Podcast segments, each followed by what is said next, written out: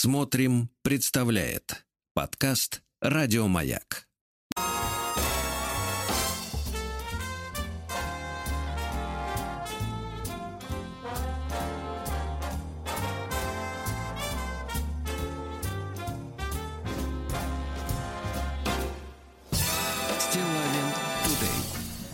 Товарищи дорогие, среда, середина недели. Здравствуйте, Владик. Как с куста, доброе утро. Ну, чувствую по фразам, как маленькая пятница у вас уже, да. Готовимся, разогреваемся, почему нет? Давайте с хорошего начнем, потом продолжим чтение все-таки писем от народа, потому что письма идут, и они не могут, они вопиют, правильно? Ну, вот, э, Татьяна из Кирова м, рассказывает нам с вами, э, как э, вчера утром зашла в магазин шаговой доступности. Ну, недалеко от дома, где продается и то, и все. Раннее утро, я, это просто вот надо почувствовать пульс биения страны. Давайте почувствуем. ага. Давай. А, я чувствую уже. Раннее утро. Давайте. Я первый покупатель, он второй. Класс. М. Вот смотрите, всего четыре слова, нет, пять слов, а уже в голове вот картинка. Видеоклип, абсолютно точно, да. Я первый покупатель, он второй.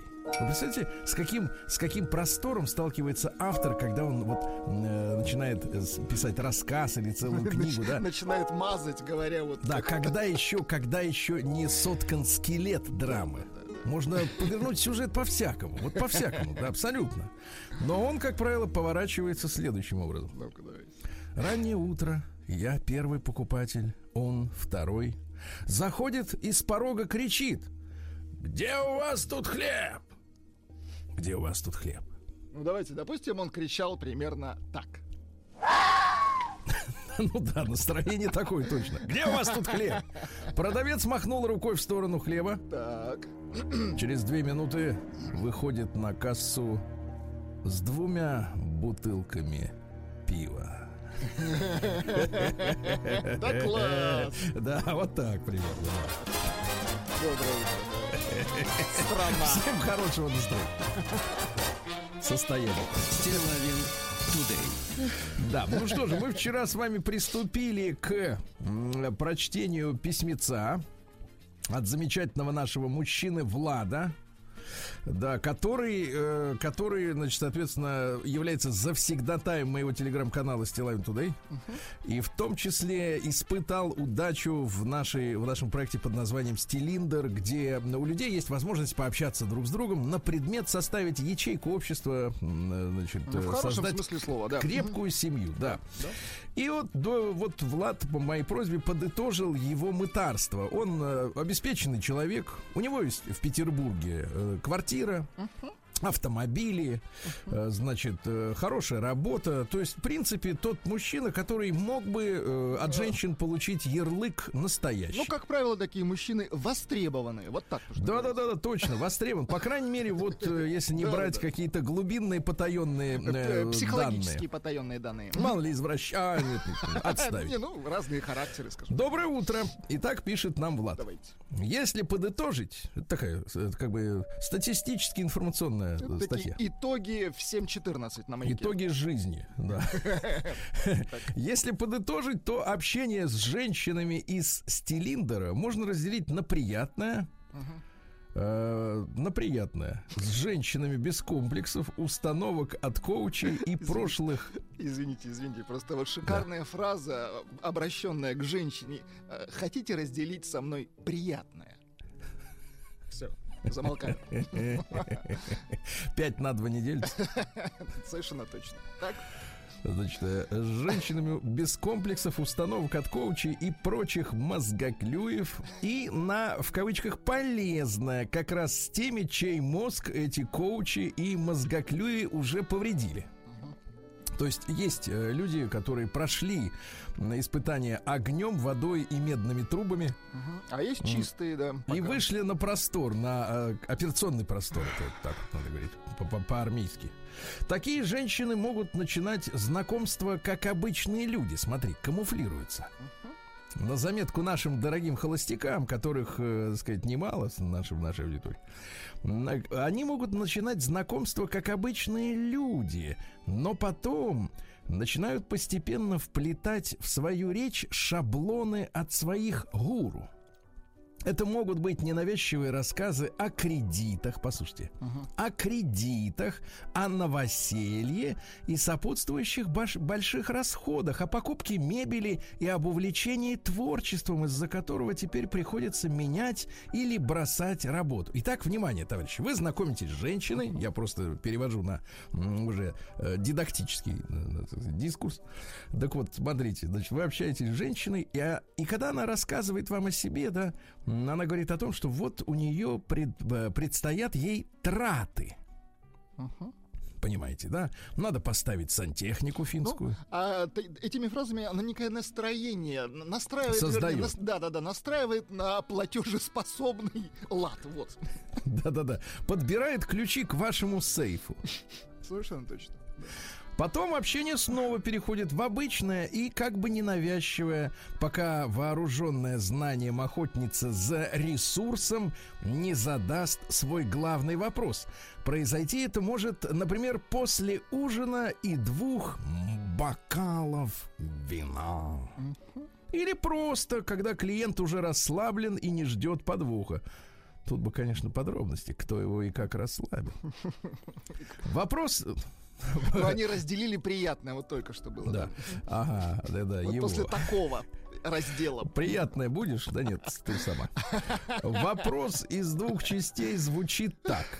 Итак, внимание, товарищи, кодовые слова, которые им засовывают на тренингах. Вопрос из двух частей звучит так. Первое. А зачем тебе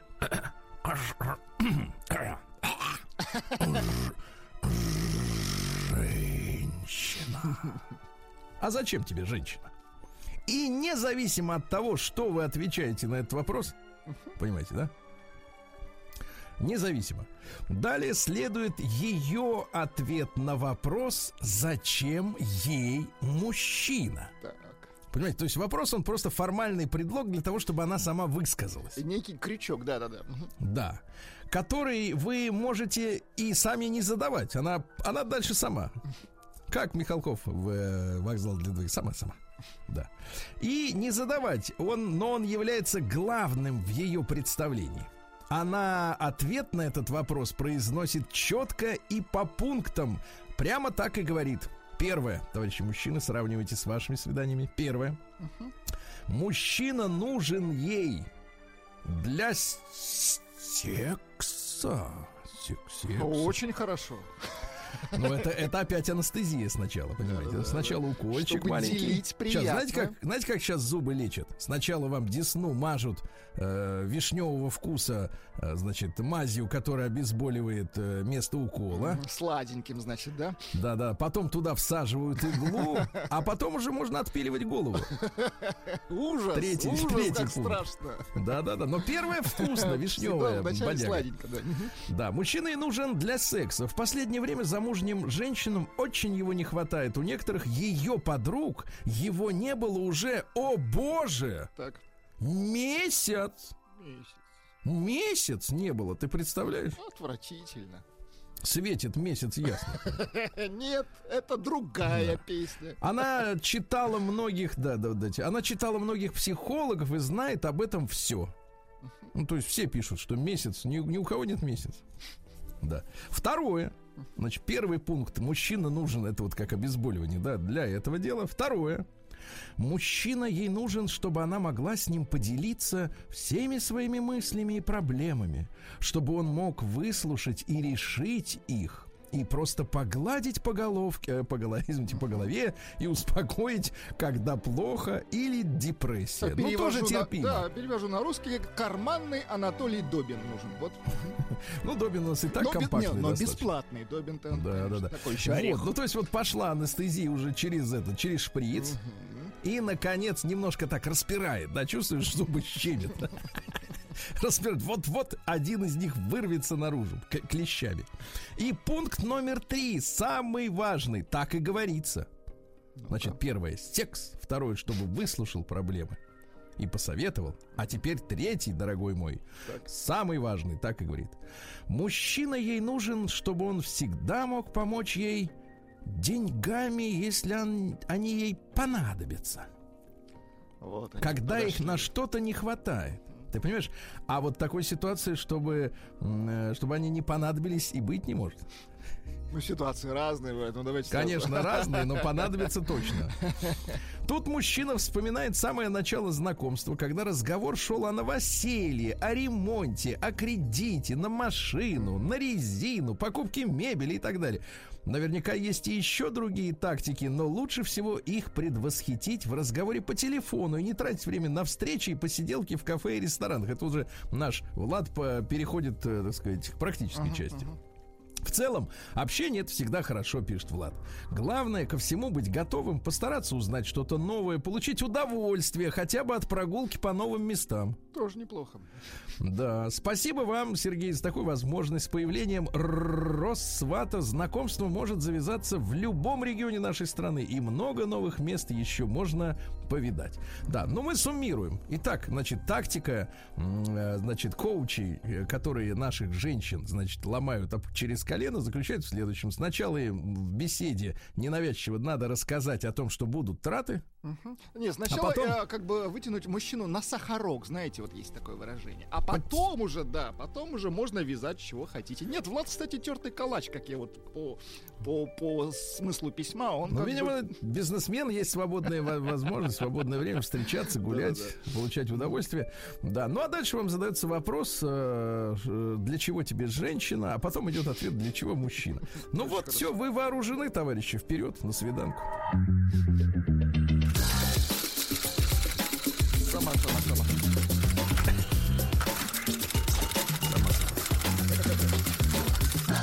Приемная нос. Народный омбудсмен Сергунец. Так, ну а теперь письмо от мужчины, который, видимо, в свое время сначала прослушал рассказ о тратах, потом прослушал пункт номер три и женился, и уже развелся. Все в прошлом. Пишет Антон. Добрый день, Сергей Валерьевич. Давно слушаю ваши программы и никогда не думал, что стану сам писать вам по поводу себя. Представляете? Вот вы, друзья мои, сейчас слушаете меня, думаете, «Хе-хе, где это таких чертей-то находят? А вот не за горами такое время, когда, браток, и ты сам напишешь За себя. Сергею Валерьевичу на адрес Стилавин И собачка. за себя, и про себя напишешь. И про того пара. И нет, и про ту женщину, надеемся, Но по... все-таки. Так. Но получается так, что я один из экземпляров, о которых можно поговорить в вашей передаче.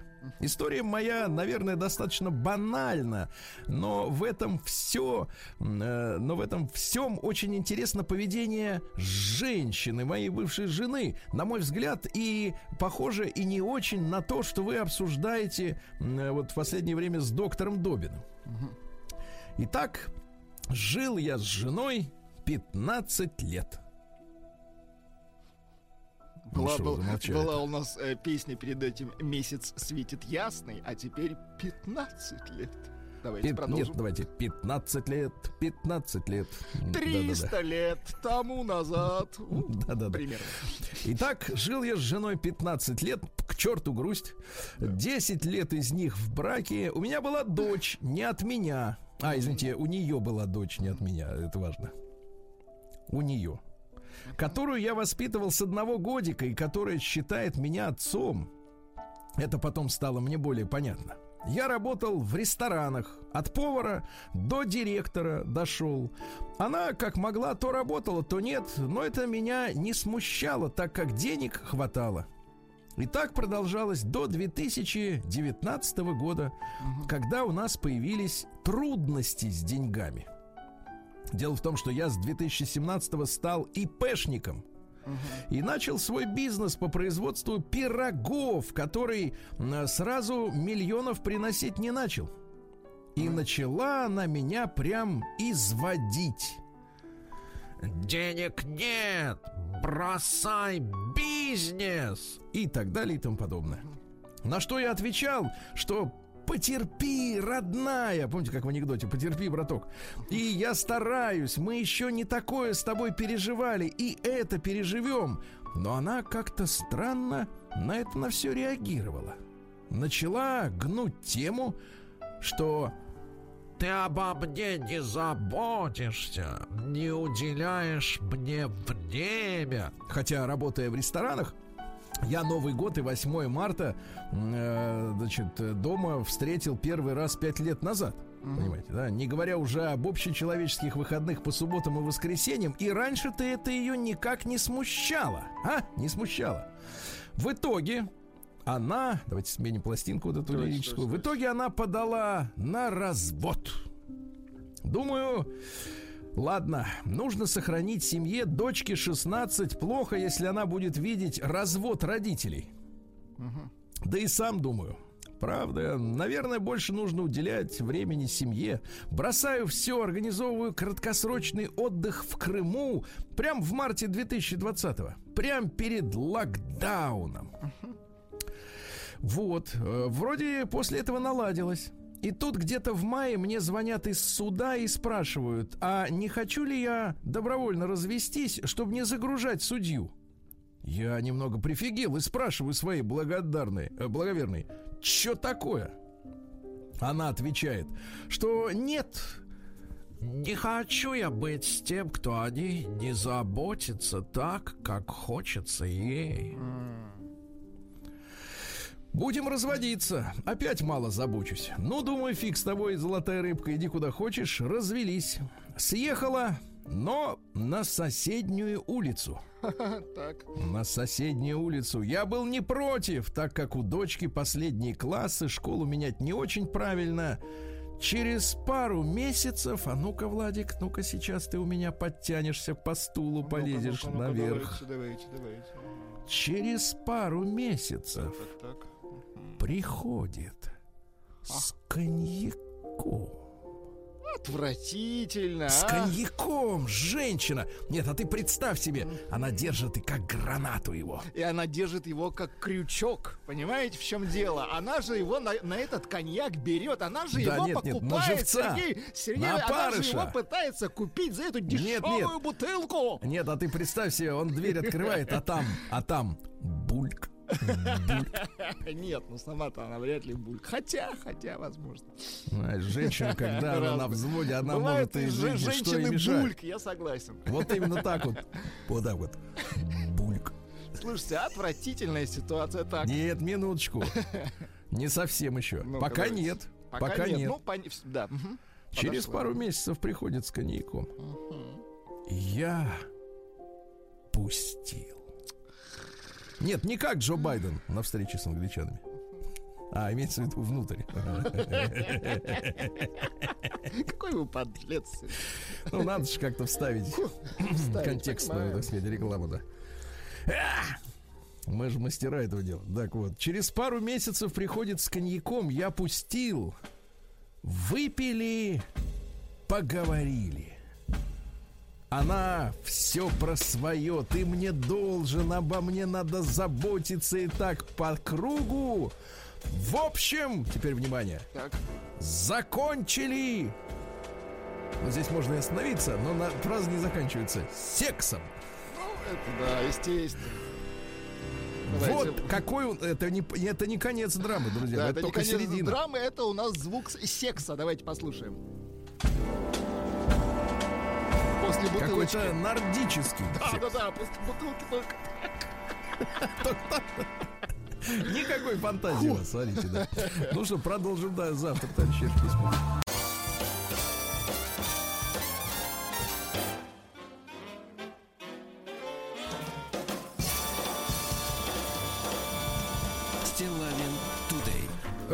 Чуть не завалился внутрь себя. Значит, дорогие товарищи, доброе утро вам еще раз. Сегодня у нас 17 н- ноября. Сегодня мы отмечаем День участкового. А, Скажите, Владик, как выглядит ваш участковый? Не видел ни разу. Вот, Но, потому но, что, но потому что наша служба не- И опасна, и сказать, трудна. понимаете? Да, но на первый взгляд как будто не видна. Вот это да. А он есть. Понимаете, в чем дело? В 5 Есть. утра их вот не встретишь. Ну а когда вас еще встретишь? Вы же скрываетесь в больше переходах. никогда, да. Дальше Да. ухожу, понимаешь, в Вот, одно. вот, да. Надо, кстати, провести опрос. Кто видел? Неплохо. Э, Международный день, ну, поздравим, товарищи. Конечно. Значит, Международный день недоношенных людей, понимаем. Э, Всемирный день борьбы с хобл. Это хроническая обструктивная болезнь легких, жуткая зараза, э, вот, которая переходит в еще более жуткие, и лекарства от нее нет, даже не страхуют людей с этой штукой. А, День географических информационных систем. Это вот э, когда едешь, э, а на экране карта. Нет, это когда едешь и знаешь куда. Вот. И за тебя знают куда. Да, точно. Очень Главное, чтобы ты не в кузове ехал там вот с решеткой. В наручниках, да? Хорошо. Да. Всемирный день философии. Хотите вот умную Ну, мысль? конечно, хочу. Я всегда Да. обожаю все, что вы говорите. Вот, например, на заметку нашим, опять же, женщинам, они любят говорить, что вот мужчины не любят умных женщин, да? А почему? Потому что некоторыми из женщин трактуется неправильно понятие умное. Вот, например, что сказал Поль Валерий. Ну, это поэт из серии, которые женщинам нравятся. Э, По этой серии, которых мы не знаем. Давайте. И знать не хотим, да. Умная женщина, та, в обществе которой можно держать себя как угодно, глупо, ясно? Очень хорошо. Вот, Вот и все, вот и все. В Италии сегодня день защиты черных котов. Их там истребляют со страшной силой, потому что верят в предрассудки. А вот. как вот сейчас вот в, в свете последних событий черные коты, что за намеки? Вот именно. Международный день студентов. Это афрокоты, значит, надо их называть. Афрокот. Да. А день, э, день сегодня киргизского кино. Ну, первый фильм, э, в, Так. Кир- одним из первых фильмов был фильм «Зной» режиссера Ларисы Шипитько. Интересно. Потом снимал Андрей Кончаловский свой фильм «Первый учитель». Вот. А, Есть фильм 81 года Альгимантаса Видугириса. Извините. «Мужчины без женщин». Не смотрели? Ну, это действительно фантастическое Очень кино, интересный, Хотя нет, пророческий, сейчас уже- пророческий Да, какой-то. да, да, точно. Значит, смотрите, сегодня э, день борьбы за свободу в Чехии. Э, В 1939-м они вышли против оккупации Германии, а в 1989 году была проделана замечательная спецоперация, которая э, в историю вошла как она, так называемая бархатная чешская революция, мирная якобы. Ага. А дело в том, что я читал воспоминания э, чешских товарищей. Значит, э, вот под э, сегодняшний день студента, да, вот международный отмечается. Так вот, значит, вышли студенты по заранее продуманному плану, по сговору, значит, вытащили спецподразделения там местных полицейских сил и начали этих студентов дубасить. И специально подготовленные люди, когда одному из студентов влетело по загривку, заорали «Убили, сволочи!» Провокаторы, Скорая, короче. скорая человека тут же увезла в неизвестном направлении, вроде как даже и убили. Вот, но началась революция самая настоящая, и говорят, что чешские власти, они в принципе не собирались, э, значит, устраивать полную трэш в виде перестройки у себя, и надеялись, что процессы будут остановлены из Москвы, а из Москвы прислали сигнал, что мы ничего остановить не будем. Такая Понятно. вот история. День пешеходного туризма. И потом уже через полтора месяца там Вацлав Гавел воцарился, помните, да? А потом Чехословакию распилили на две части, Чехию Словакию. Вот и все закончилось. Э, День пешеходного туризма, это хорошо. Если, если есть с собой фляга. Если есть с собой ноги. Да, е- да, день, ну если нет, тогда уносите их. Э, День электронной поздравительной открытки. Ну, Э, В. США отмечается День недружелюбия. Вот, даже на этот случай есть праздник. День домашнего хлеба. Очень вкусный, но, в общем, вредный. Очень да, вредный, потому- понимаю. Да, да, да. А, День знакомства с новым чаем. День шуток на ферме. Ну, какие шутки? О животных, конечно, да. Ну вот, э, и с животными. День вина Зинфандель. А, В Америке его тоже выращивают, неплохая штука. День обмывщиков. Ну, Обмывщиков. это у нас в пятницу будет день обмывщиков. Ну, да. понятно, переносим. И Ерема сиди дома. Русский народный праздник. А, э, значит, какие поговорки? Сви... Давайте так, э, домашние просили. Светец. Это Светец подставка, подставка для лучины.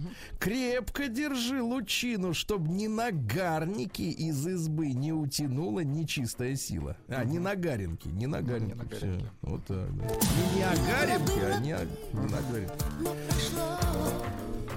Прошло. Вот. Прошло, да. А Веспасиан сегодня, ну, самый популярный у нас римский император. Деньги не пахнут, все знаете эту, эту поговорку. А, э, что говорил а, еще, кроме, про кроме как про сортиры, потому что он обложил налогами сортиры. Э, дело, извините, тело мертвого врага всегда благоухает.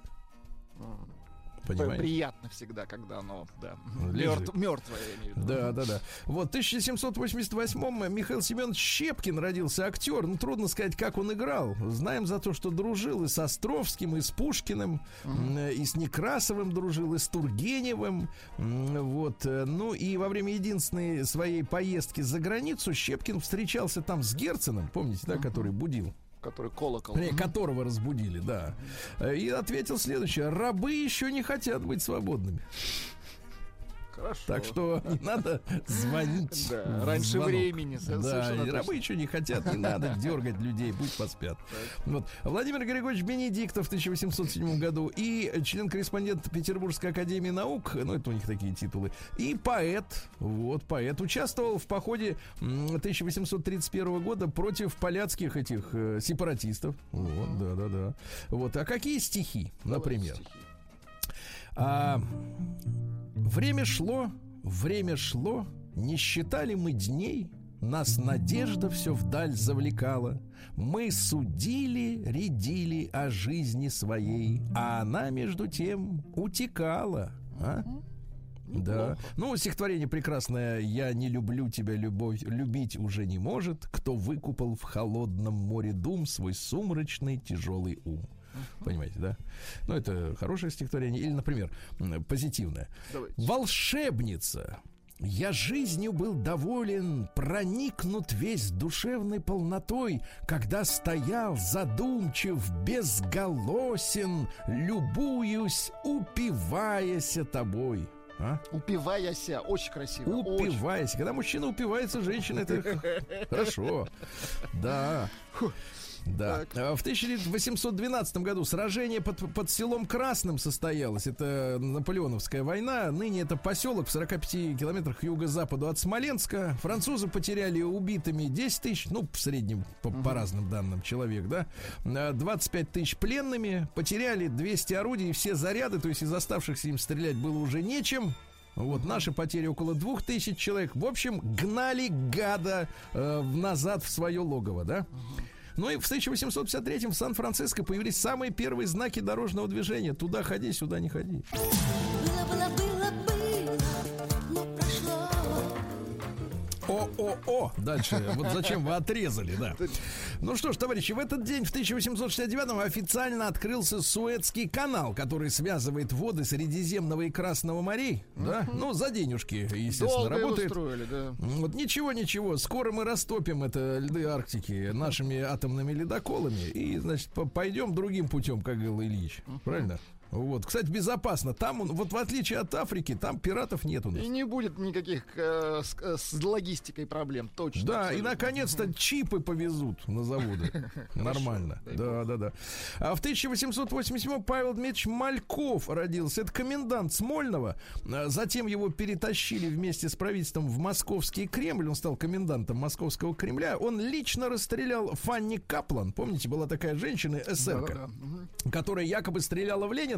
Хотя есть сведения, что вроде как стрелял какой-то мужчина, Там офицер. очень мутно, но ее Очень мутно. Но ее по-скоренькому, да, ее застрелили, значит, вместе с поэтом Демьяном Бедным. И в бочке из-под солярки сожгли, так что и следа не, следа не осталось, да.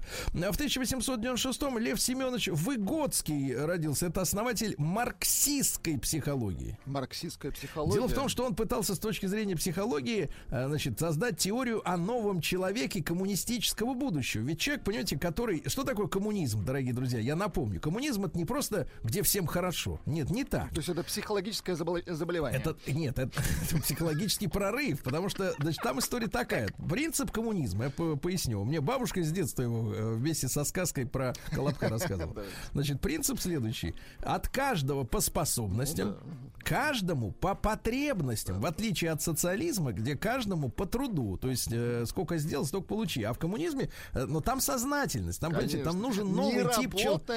Нет, там надо нужен новый- кнопку хапать. Надо Так вот, новый человек, он новый человек, он должен зайти в магазин, видит, все есть. И зинфандель, и карамель, Уже все в есть. Да? упадет, конечно. Да, а он возьмет только то, что ему вот на сегодня, на вечер надо, и выйдет. Возьмет Понимаете? Так вот момент, так вот момент момент, что он вышел, и есть новый человек, понимаете? Понятно. Да, ну есть цитата, он еще детской психологией занимался. Например, смотрите, э, фантазия ребенка это диалог с вещами, а фантазия подростка монолог с ними. Интересно. Интересно, да? А задача эстетики сводится, как шутит э, Толстой, к требованию, чтобы писали казнь, а было как будто цветочки.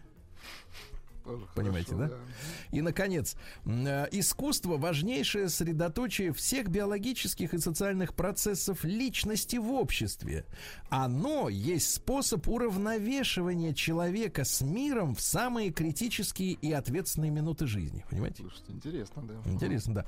А Лев Александрович Шварц в 1898 году композитор э, к, к фильмам Тимура и его команда писал Ну, музыку. давайте послушаем. Ну-ка, давайте. Что он там писал? Такое правило Так. Не бросим. Где очень хорошие песни писал. Да, да, а, да. В 1901 году родился Израиль Страсберг. Э, Потом он при- представился именем Ли. Э, Ну вот выдающийся американский театральный режиссер, э, он наравне с нашими мастерами, так сказать, э, сцены, да, система Станиславского, ну все вот эти дела. Ну вот Аль Пачино, если вы видите, как играет, да, Это вот по этой системе. Это вот он, да, а вот ос- остальные как назвать придется, фамилии. понятно. Забыл. Да это- и слава богу, что. По-другому. По-другому. Не играют они Не веришь, да. В тринадцатом году заработал Панамский канал. Ну, видите, под- подгадали как. Сначала Суэцкий, потом Кана- Панамский в этот же день, но в другой год, как вы понимаете. А в 1920 году закончилось завоевание Крыма Красной Армии. Ну, в общем, можно в литературе найти разные цифры, сколько человек погибло во время этой операции. Говорят, что после занятия Крыма 5000 человек было расстреляно по подозрению в антисоветских настроениях. Да? Ну, это так бы, как бы, в, в общем-то, почти официальные данные. Хотя непонятно, сколько всего народу погибло. Говорят, что всего на этой территории от 20 до 150 тысяч человек наш народ потерял. Ну, разным, да. Так вот, я прочту вам об эвакуации. Дело в том, что Врангель же готовился задолго э, к эвакуации на кораблях, да, людей, которые хотели это сделать, э, готовились эвакуировать 75 тысяч человек, а в итоге увезли 150. Вдвое больше. Поэтому кошмар творился. Я вам просто прочту строчки. Ну, надо это знать, ребят, потому что это наша с вами история. Э, Путь через все Черное море до турецкого Константинополя занял у перегруженных судов армады от 4 до 5 суток. Однако, когда корабли с русскими беженцами оказались на рейде этого города, Константинополя, местные власти не спешили разрешать начало выгрузки измученных людей на сушу. Э, к- Карантин длился еще неделю, и все это время кры- крымчане продолжали оставаться запертыми в тесноте корабельных кубриков, трюмов, коридоров. То, что творилось тогда в этих импровизированных э, тюрьмах, вызывало у людей из приличного общества, а таких на кораблях было очень много, настоящий шок. А Дальше дело все шло все хуже и хуже. Пропадала всякая стыдливость, и понятия о приличном и допустимом значительно расширились и упростились. Иногда дама днем во время разговора запускала себе руку в декольте и вытаскивала оттуда вошь которую предлагала мужу немедленно уничтожить на ее глазах. Обилие вшей на кораблях было так велико, что за один прием каждый из докторов убивал, э, так сказать, э, на, на, на белье штук по 70-80. Это ужасно. Ага. Под конец нашего пребывания на корабле всякое понятие о стыдливости исчезло, и можно было видеть совершенно необыкновенные картины. Мужчины и женщины, сидя вокруг одной и той же свечи, раздевались почти до нога и, продолжая вести самый салонный аристократический разговор, избивали в шеи. Вот такая у нас история, ребята. Это все тоже, это, это, это наша история с вами. А в 1929 году в этот день пленум ЦК ВКПБ выгнал из состава Политбюро Николая Бухарина. Его звали Бухарчиком, помните, был такой любимец партии. Ленин его называл своим приемным сыном, поэтому впоследствии в комиссию м, по его уголовному делу вошли Крупская и Ульянова Мария Ильинична, сестра Ленина. Ну, чтобы все было объективно. И все равно приговорили, кстати, к расстрелу, потому что в 28 году Бухарин не поддержал методы коллективизации. Ага. Говорить, давайте поска- по- помедленней. А история-то была в следующем, что всем было понятно, что совсем скоро Вторая мировая.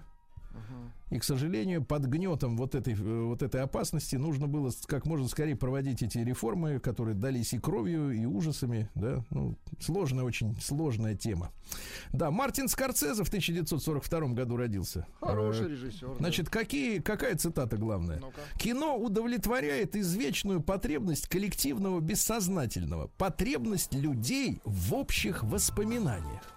Хорошо сказал. А ты помнишь, как Ди Каприо ее приобнял там, на носу корабля? Каприо. Ди Каприо, как он его? Жена Маншпа.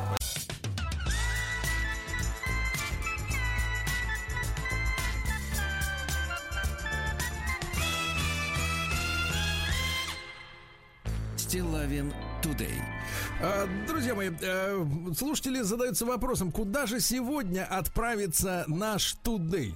А отправится он в город Урюпинск, друзья вы мои. что? Некоторые ведь, смотрите, некоторые даже не верят, что есть такой город на карте. Думают, это юмор. Нет, это всерьез.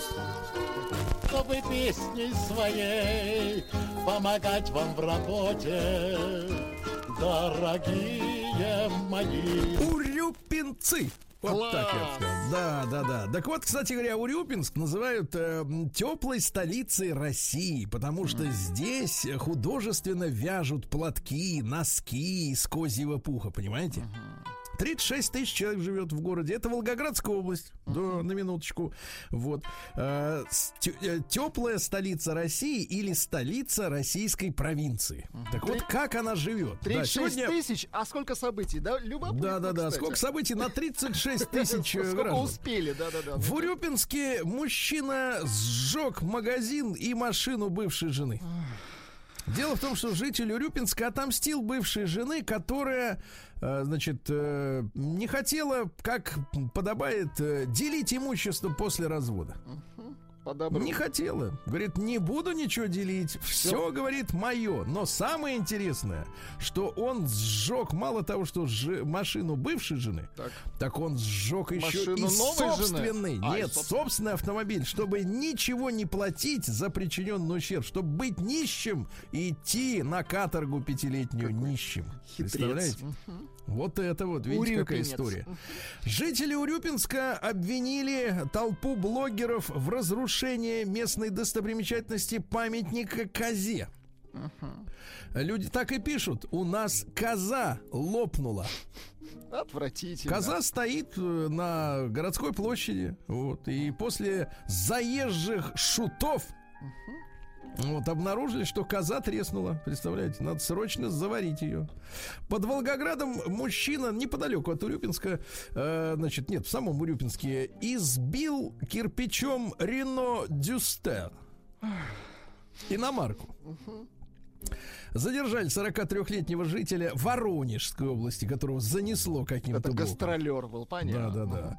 Ущерб составил 75 тысяч рублей, разбил стекла и оставил, значит, раскурочил двери, капот, урод. А как дело было? Мужчина э, засмотрелся в свой, в свой мудрозвон. Так. И пока смотрел в экран и шел по улице, наткнулся лбом об автомо- на автомобиль. Ударился, озлился и начал мстить не своему долбанному смартфону, а автомобилю. Невнимательный, психический, да? Психически таких лечить надо, правильно. В Урюпинске в многоквартирном доме поселился лев. Лев. Львенок, э, львенка приобрел местный бизнесмен, мечтавший открыть зверинец. Понимаете? Да, да, да, да, да. А люди возбуждены, их будоражит маленький лев, который выглядывает в окно квартиры прямо на первом этаже в обычном жилом э, доме в самом центре города. Не успел, говорит, немного с вольером, оправдывается товарищ, э, который мечтал всю жизнь Опасно. иметь зверинец. Да. Ну и пару сообщений из Урюпинска. Житель, значит, э, Урюпинска сообщил об угоне служебной машины. Говорит, мол, увели родимый э, Лада Ларгус у него прямо из-под дома.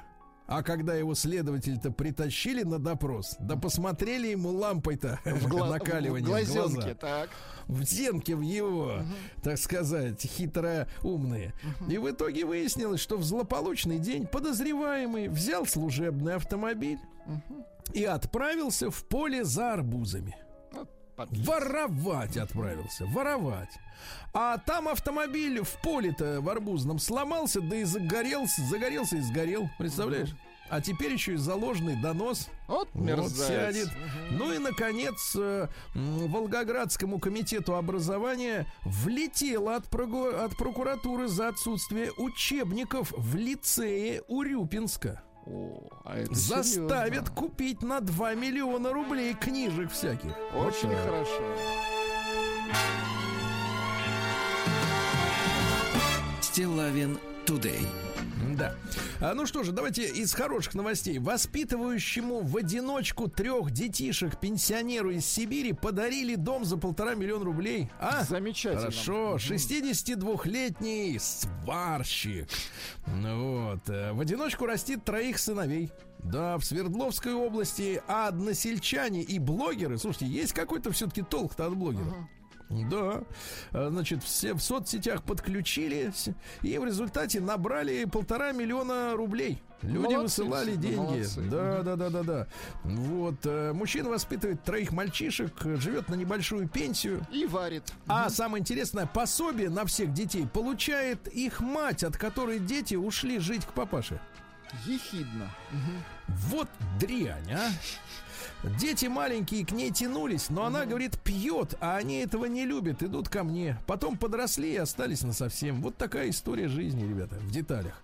Э, Эксперт рассказал, за сколько мигранты незаконно приобретают российское гражданство. Я вот читал рекламу там, э, гражданство какой-нибудь Папуа Новой Гвинеи. Инвестировать 200 тысяч долларов в местный бизнес, я ж не знаю, колоть орехи. И тогда тебе выдадут паспорт, да. А сколько наш стоит? Ну-ка. От пятерки тысяч рублей. Недорого. За такие суммы женщины в провинции э, соглашаются регистрировать э, фиктивный брак. Вот такая цена, пятерочка. Выявлено снижение риска инсульта, если употреблять кофе да чаек. А? Кофе да чаек и все. Да. Ко- и не будет ни инсульта, ни Альцгеймера, ничего. Гоняй с утра до ночи. А около 80% российских старшеклассников списывают домашнее задание. Отвратительно. А чему они учатся тогда, я ничего не пойму. Учатся списывать, э, учатся мелкой моторике. Да, дальше вот из хорошего. Мы с вами всегда восторгаемся искусству давать имена э, вот в нашей стране э, военной техники. Потому что у нас вот все гражданские названия, да, они какие-то вот какие-то слабо, слабохарактерные, что ли, да, вот, незвучные, незвучные. А вот э, военная техника, она всегда или с юмором, или мощно. Смотрите, в России завершились заводские испытания новейшего универсального минного заградителя на гусеничном шасси. То есть он едет и разбрасывает, ну, вставляет в Се- землю мину. Сеет мины, так? То есть такой же трактор, только лучше. Сеятель только добра. Сеятель добра для врагов, врага. для вражины проклятой. Так. Да, а знаете, как назвали? Ну-ка. УМЗ, ну это универсальный минный заградитель сокращенно. УМЗ Клещ. Класс. Клещ. И точно. Нет, я представляете команду? Запускай клеща. Да-да-да, клеща в поле. Да, Россия заняла 51 место в рейтинге владения английским языком. Слушайте, ну это подают журналисты, как будто это какая-то трагедия, что ли. Значит, самые высокие показатели знания английского языка это Нидерланды, Австрия, Дания. Позиция у нас ухудшилась. За год потеряли 10 строчек, 51 место. Напомню, лучше всего говорят на английском в Питере. А в целом по стране такой же уровень знания английского, как в Италии, Ливане, в Испании. Ну, честно могу сказать, э, в Испании вот э, отъедешь там 10 километров от э, крупного города, всем плевать, никто вообще не разговаривает. Это да. Так что не надо париться, товарищи, и бить себя в грудь. Ай-яй-яй, сколько лет мы детишек со второго класса учим учить английский, а все равно, блин, никто не может говорить. Потому что одно дело учить, а другое дело разговаривать, правильно? Конечно. Вот узнали, где находится писатель Виктор Пелевин. Обнаружили в Тае. В Тае. Ну хорошо, не на Луне. Да. Вот дальше, э, что же у нас интересного? В Росстате сообщили о переписи, ну сейчас была перепись населения, более 100% россиян. Более 100, то есть чуть больше, да? Я чем- вот не очень это понимаю, потому что меня, например, никто не переписывал в этот раз. А, ну то есть с вами еще больше. Меня, Да. кстати, тоже. Да. Кто еще? Не, плюс два. Вот так. А, к- И объясни, кстати, они объяснили, как это возможно, если хотите, поднимите литературу. За 100 тысяч рублей выставили на аукцион э, нераспечатанное письмо Виктору Цою. Так. В марте 90-го года, ну, за несколько месяцев до гибели, э, на дом Цою в Петербурге, в Ленинграде тогда еще, да, в Купчино, я так понимаю, пришло письмо. Проблема в том, что Цой в это время жил уже в Москве. С новой, как говорится, семьей. А с новым Да. продюсером лучше. А э, аукционный дом, ну, видимо, чтобы оправдать э, в том числе и такую цену, говорит, что нераспечатанное Цоем письмо может позволить больше узнать о последних месяцах жизни музыканта. Же не он писал письмо-то, это ему писали. Ну да. Фанаты ему писали письмо. Понимаете, что там может содержаться, правильно? Такого переворачивающего сознания. Витенька, родной, да, Да, приезжай снова. Да, дальше. Губернатор Вологодской области заявил о вакцинации от ковида Деда Мороза. Хорошо, хорошо. Мы с, вы с нами ездили к Деду Морозу? Нет, к Моро- В Бог упас, как говорится. И мы ездили с Устам Ивановичем. Помню, очень Ну, большой крепкий такой дядька. мужчина. Да, очень крепкий. Отец девятилетней студентки МГУ э, э, Тепляковой Алисы, помните, маленькая девочка учится в МГУ, э, подписал петицию против своей семьи. Ну, это шутка юмора. Нас, на- значит, э, требуют разобраться с семьей, что, мол, типа, отец там деспот и так далее, и так далее. Он тоже подписал эту петицию. И смеется во, все, во всю свою огромную бороду прекрасную. А экологи сообщают, что 70% микропластика в океане Так. это грязь от самих ученых. Это же все меняет в. Грязь от самих. Дальше робот-курьер на тему новых технологий. Так. Робот-курьер от Яндекса застрял в сугробе под Казанью. Ну ладно, эти Да, роботы делают на первые тему, шаги. Знаете, это ну. мне напоминает, вот, честно говоря, вот это шествие новых технологий, э, ситуацию под Москвой в 41 году, когда немцы говорят, а мы из-за дождей застряли. Ну это вообще, да. Ага. Дальше кровь, которую перелить можно человеку от бегунов. Так, а, человеку от бегунов. А что за зверь бегун? Ну, это тоже человек, но тот, который бежит. Может замедлить развитие деменции, понимаешь? М, Хорошо. Ну и, наконец, Джордж Клуни, наш любимец, э, да, Любитель объяснил, кофе. э, как пересмотрел взгляды на брак. Я, говорит, вообще никогда не хотел жениться, заводить детей. Но все изменилось, когда он встретил э, свою адвокатшу Амаль Алламуддин. Очень Я, говорит, жениться не фамилия. хотел, но в ту секунду, как я влюбился, я понял, что моя жизнь теперь будет совершенно иной. Ну и хорошее сообщение на- для, нашим, для наших футболистов, друзья мои. Что? А, Во-первых, Булыкин, Закрыли э, футбол. нет, бывший нападающий московского «Динамо» Так. сборной России Дмитрий Булыкин э, предложил платить с российским футболистам только за результат. А я считаю, что сдельная оплата труда, помните, да, сдельная, это действительно хорошо. И, наконец, давайте, гениальная новость. Давайте так. А, ученые выяснили последствия употребления каннабиса при беременности. Ну-ка, давайте, какие последствия? Дело в том, что матери на Западе употребляют э, каннабис, э, значит, для чего? А, для того, чтобы снизить уровень тревожности. А в Ребё- итоге ребенок дети, станет художником, да? а в итоге дети рождаются наоборот с, с гипертревожностью и гиперактивностью. какой. Вот упыри, да.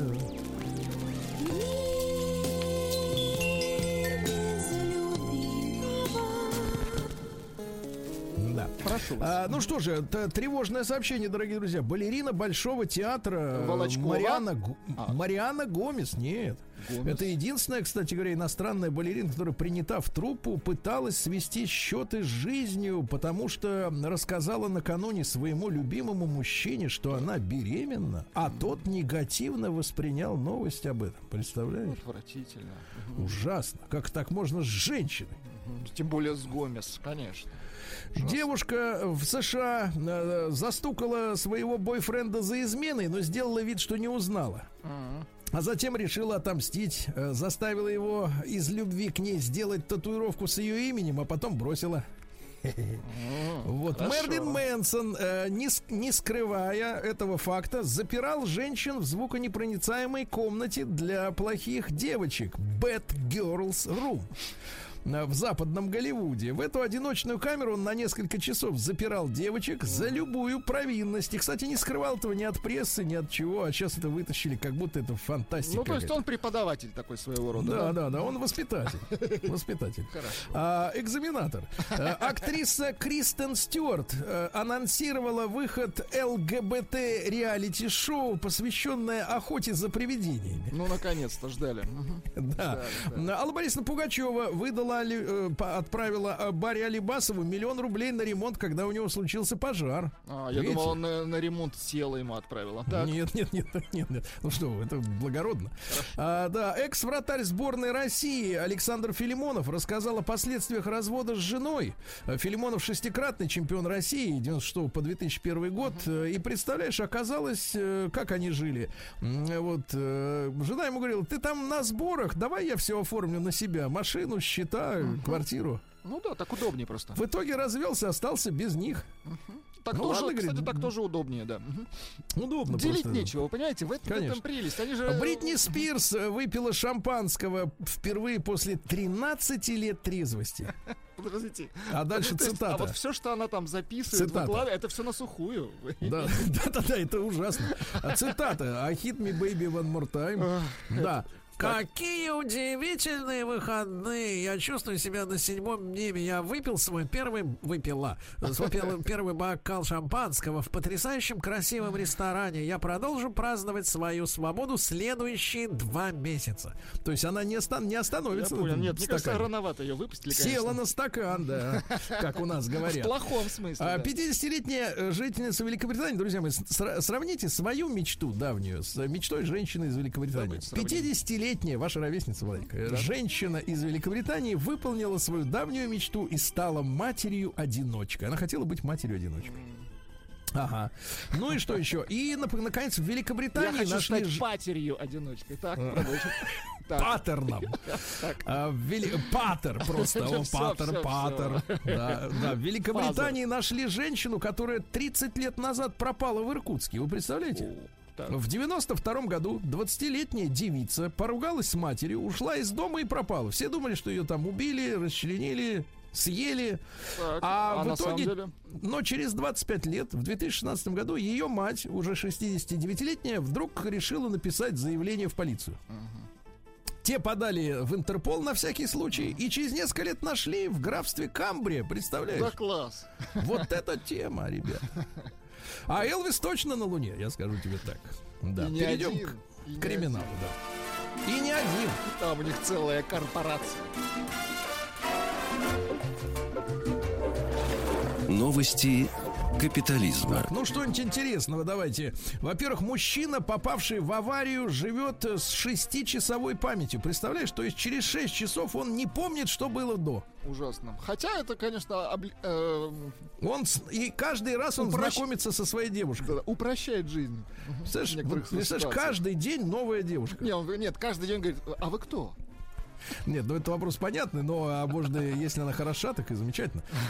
Голландцы и японцы узнают соотечественника по хихиканью. Хорошо. Да. А сбежавшая с бойни корова в Бразилии э, сбежала с- с- с- со скотобойни, э, пробралась в аквапарк и покаталась в сласти с водяной горки. Так она психическая, и слава Да. богу, что сбежала. Ну и давайте о хорошем. Червь, посе- не чернь, а червь, Червь. поселился в ухе мужчины и за неделю устроил там гнездо во Вьетнаме. Ну и, наконец, э, заявившего о существовании только двух полов э, школьника в Америке отстранили от учебы.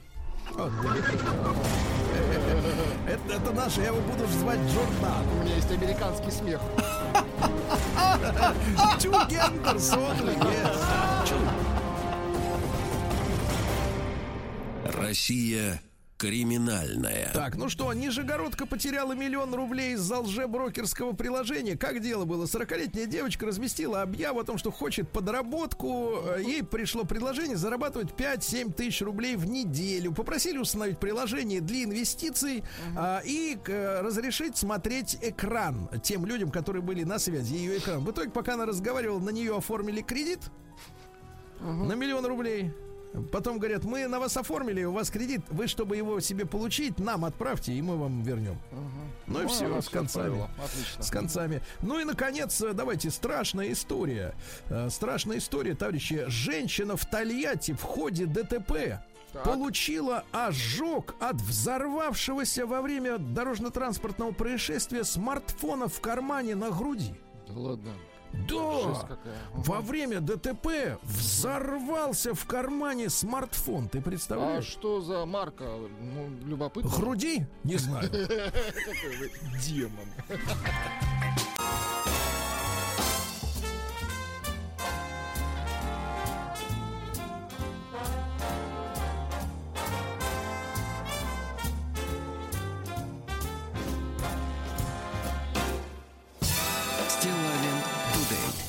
Друзья мои, мы с вами, э, что я вам, ск- вам сказать хочу, Э, мы с вами должны друг другу помогать, правильно?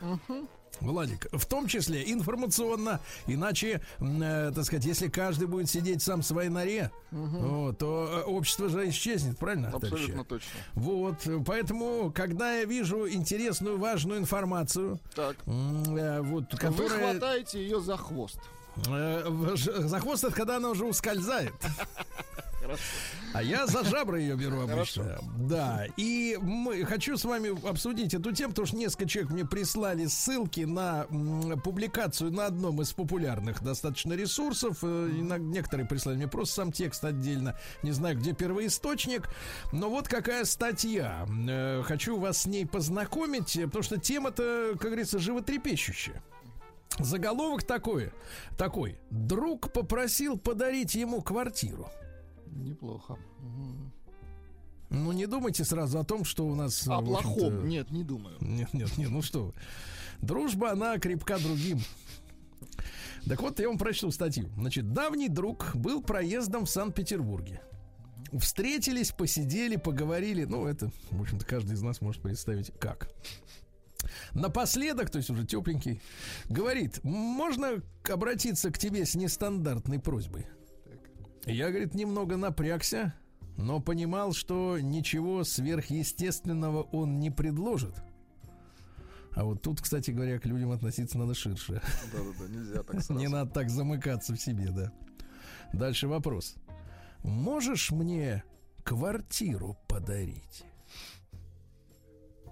И ты, ты так думаешь, да, так сразу просчитываешь, что я наделал-то в дружбе. Нет, Такого. нет, нет. А после этой фразы должна пойти вот такая пауза. Да-да-да. Но, но, но, все прилично, действительно, прилично. Я делаю непонимающие глаза, спрашиваю, что за вопрос. И тот он излагает мне свои мысли. Заработал некоторую сумму денег, хочет купить квартиру в Санкт-Петербурге под сдачу в наем. Но есть одно но. Не хочет, чтобы это было совместно нажитым имуществом. Поэтому предлагает, чтобы я купил на его деньги квартиру, а ему оформил дарственную. Я знаю его жену с положительной стороны, но пройдя сам через дележ имущества и начитался истории с негативным развитием событий, спрашиваю друга, ты почему так настроен? Он рассказывает, что его коллега, который раньше и больше успел заработать, купил уже две квартиры в Ленинградской области. Причем одну оформил на тещу, а другую на тестя. Чтобы избежать лишних вопросов. То есть бегал от налогов, видимо. От женских налогов, так? А вот от этого налога убежать сложнее, да. От семейного налога, Да. так? И вот э, его жена решила подать на развод. В итоге две квартиры принадлежат ее родителям. А в, в их квартире она осталась с детьми. И еще оно, она отсудила половину старого ржавого опеля, на котором он катался, когда приезжал с вахты. С вахты. То есть не часто и дома-то бывал. Друг очень озадачился таким развитием возможных событий, но, видимо, накрутил себя, да? И теперь ищет варианты. Ты представляешь, какое недоверие между людьми поселилось. а? Имея желание купить квартиру, он... э, но Но так, не имею возможности ее скрыть, да? Да, но так, чтобы она была только егойной, егогойной, как вы Егогойно, говорите. как да. сказала бы Гартман, да. Да. Я обещал подумать над предложением, тем более, что человек мне доверяет и готов пойти, пройти такой путь. Ну, в принципе, я, я тоже согласен, дарственную ведь можно не оформлять. Шутка. Я всегда вс- вчера весь вечер думал, а вообще правильно и лучше все делать, чтобы и жить в любви и в согласии, и в крайнем случае не остаться на улице. Вот, друзья мои, мы сегодня с вами эту тему возьмем для нашего с вами разговора. Но чтобы она не была голой на пустом месте из серии, значит, ах, какой подлец, правильно? Или молодец, молодец. Огурец. Да. Огурец, сергунец. Да. Мы, конечно, давайте заручимся. Во-первых, консультации. У нас есть такая возможность. Нашего дорогого Александра Арутюнова, председателя Московской коллегии адвокатов Арутюнов и партнер, доктора юридических наук. Александр, доброе утро. Доброе утро. Александр, вот и зима. Да. Да, Александр, ну э, вы как э, специалист, конечно, не можете, м, э, сказать, вот оперировать эмоциями из серии «Вот здорово паренек придумал» или наоборот какой негодяй, но в, принципе вот вы тоже ознакомились с этой вот задумкой, значит, человек, который проездом был в Санкт-Петербурге. Как вы относите, как вы оцениваете реалистичность его коварного, дьявольского, я бы сказал, с точки зрения семьи плана? Такой схеме, скажем так. Сергей, вот вы уже сказали, что мы не будем говорить о моральной стороне дела, а будем говорить только о юридической. Так вот, на мой взгляд, с юридической точки зрения, вот эта вот позиция, эта придумка, эта задумка, Так. она, конечно, ущербная. Ущербно. Она ущербная. Да, конечно. Она ущербная и грозит э, потерей денег на самом деле. Почему это может произойти? Ну, представьте себе, что вот э, действительно он даст деньги, и его друг купит эту квартиру для него, якобы. Ага. Но он же оформит ее на себя, и она будет в реестре недвижимости на нем, он будет значиться собственником этой квартиры. И потом он может просто-напросто, что называется, кинуть своего друга, который дал деньги, и сказать, я купил на свои деньги, это моя квартира, я собственник. Вот, пожалуйста, договор купли-продажи с тетей Дашей. Вот я в едином реестре э, недвижимости являюсь собственником. Короче говоря, кинуть своего друга. Этот вариант не исключен. Да, да нет, нет, Александр, Александр, в этом смысле мы хотя и договорились не обсуждать, мы моральную сторону обсудим с, э, с аудиторией, да, у которой на это есть все полномочия, а вы человек все-таки при исполнении юридических обязанностей, но мы с вами э, вот э, из-за ваших рассуждений еще ниже пробили днище, потому что в первой части барлизонского балета мы подозревали в опасности, которую из себя представляет жена, а вы сейчас усомнились в порядочности дружбы. И в итоге мы мужчину оставляем одного на льдине этого непонимания ледяного. Понимаете? Давайте, Александр, э, я-то это предположил тоже, что, конечно, если на человека оформляют, значит, хату, то, в принципе, ничто его не может заставить после этого ее подарить, да? Но если мы, например, представим, что живет такой в Петербурге божий одуванчик, который все сделает, как договорились, я верю в честных людей, Александр. Верю. Хотя я пос- понимаю, вы Хотя насмотрелись, встречал, насмотрелись всякого человеческого материала. Я, я прекрасно понимаю.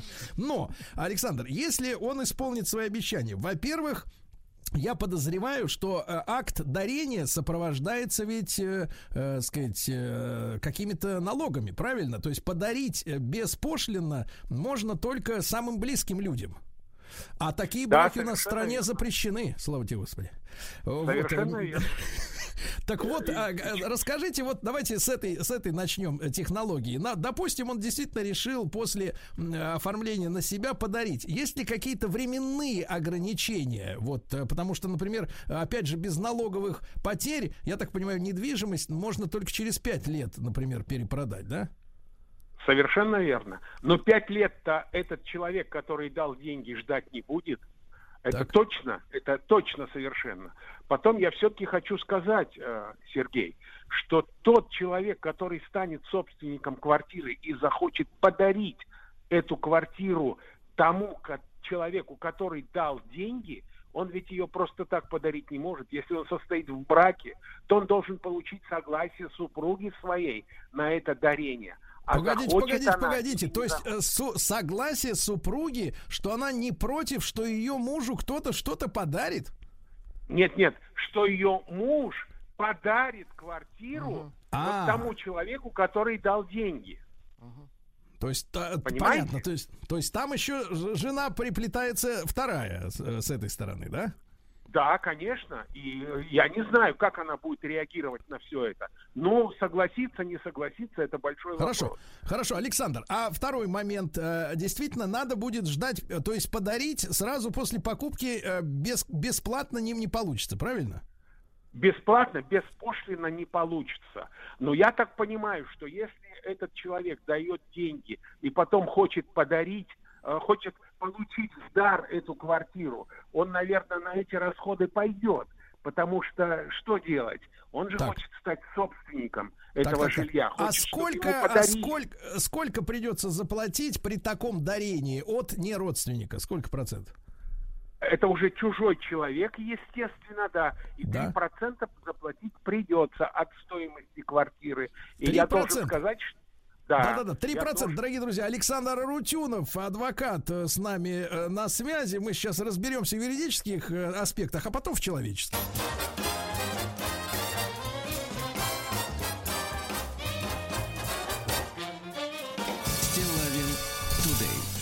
Итак, друзья мои, самая настоящая жесть. Самая настоящая жесть. Э, Значит, мужчины-махинаторы продумывают схему, как так можно, грубо говоря, оставить жены без законного имущества. Нажил капиталец и хочет приобрести мужчина, э, значит, квартиру, э, не задействуя в этой схеме жену. Мы с Александром Арутюновым, адвокатом Московской коллегии адвокатов, адвокатов Арутюнов и партнеров, партнеры, говорим о, об этой ситуации. Значит, Александр, чтобы закончить историю с э, другом, да, на которого возлагается эта миссия. Во-первых, э, э, насколько он сильно рискует, если он, э, ну, соответственно, оформив эту сделку, покажет деньги, которые у него, в принципе, отсутствуют, потому что это деньги-то его друга, правильно, на покупку этой квартиры.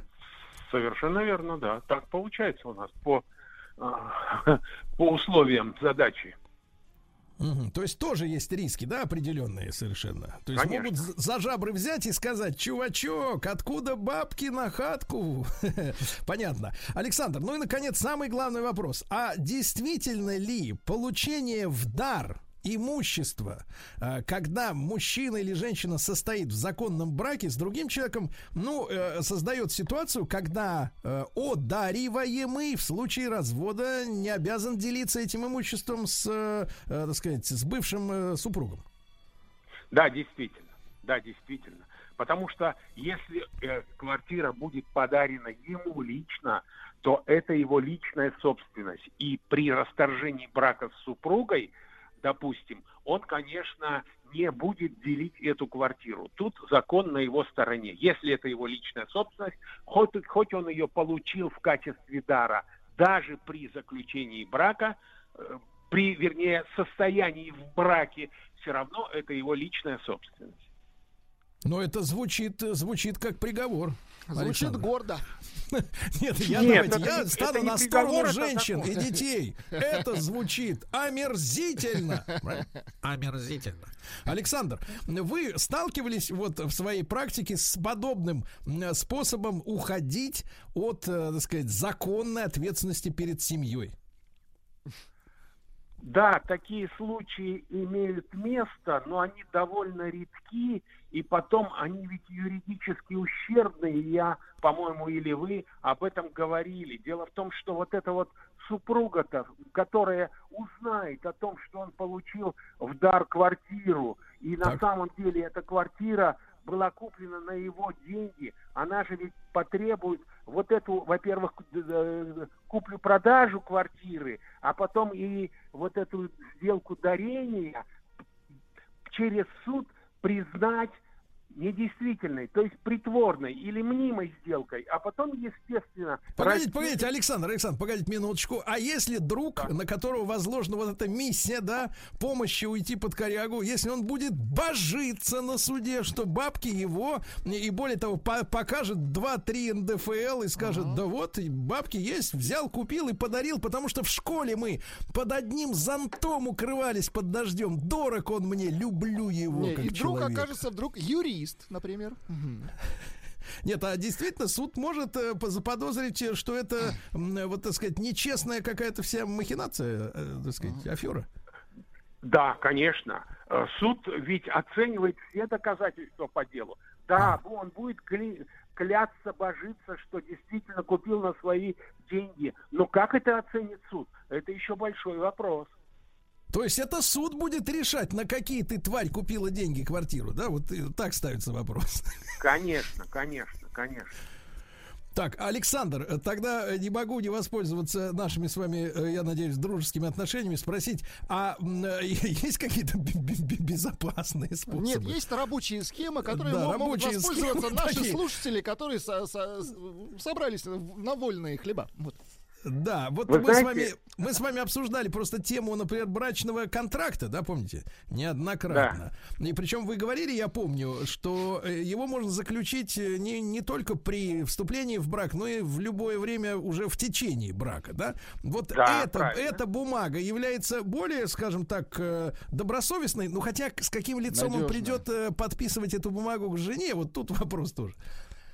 Э, к- Конечно. Как вот он будет жене это все объяснять? Они прожили 10 лет, он мне говорит, слушай, давай заключим брачный контракт, брачный договор. Ну, как она всё к этому отнесется?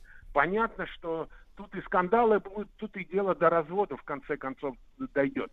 Вы знаете, способы-то есть определенные, но они всегда и несут риски какие-то. Да. Вот если уж говорить о данной конкретной ситуации, то вы правильно вспомнили про брачный контракт. Уж лучше брачный контракт с женой, нежели впутывать в эту историю друга своего. И потом, на самом деле, все равно, все равно все закончится судом, и кто его знает, какой будет результат. Будет Уж ли там адвокат брачный Рутюнов, контракт. да, вот, или какой-нибудь просто стажер, например? И Например. что? Да, ну да, вот да. э, что? один вывезет, а другой нет. Дело, да, да. Да шучу, я, Александр, шучу. Значит, э, Нет, Сергей, я хотел бы сказать, что если бы вот ко мне пришел человек Да. вот с такой вот идеей, которую мы обсуждали, я Да. бы ему, конечно, все объяснил и сказал, что рисковать не стоит. Зачем тебе это делать? Э, Это неправильно. Да, с юридической точки зрения, я уж не говорю о моральной стороне. Да, да, да. Вот, но видите, так сказать, э, люди без э, соответствующего образования на свой страх и риск, э, значит, выстраивают какие-то схемы, потому что они читают в том числе и новости. Вот сегодня была новость, что бывший голкипер московского Спартака сборной России Александр Филимонов вот после развода лишился машины, квартиры и банковского счета, потому что пока он был на сборах, супруга ему предложила, э, сказать, говорит, ты там на сборах, ты там давай, я все сделаю сама. И в итоге, в итоге она все сделала сама. Тоже такая вот история, это, в общем-то, с другой стороны, непри, неприятно, неприятственная. И Поэтому люди, которые все это слышат, как-то узнают об этом, они, естественно, хотят э, подстраховаться. Есть мандраж. Но моральная сторона этого дела, правильно? Она, конечно, нас не может оставить равнодушными. Я благодарю, друзья мои, Александра Арутюнова, председатель Московской коллегии адвокатов Арутюнов и партнеры, доктор юридических наук, как всегда, за исчерпывающую информацию. А уже после новостей, друзья мои, в следующем часе мы с вами поговорим о моральной стороне. И о том, Очень есть хорошо. ли, есть ли у вас в душе страх, что вас выгонят с одним чемоданом с труселями на улицу, а?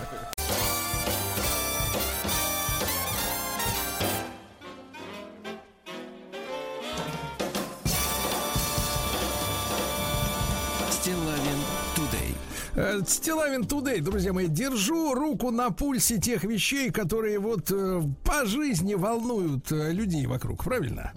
Ну и что могу сказать? Э, Конечно, э, эмоции разрывают Сергея Валерьевича.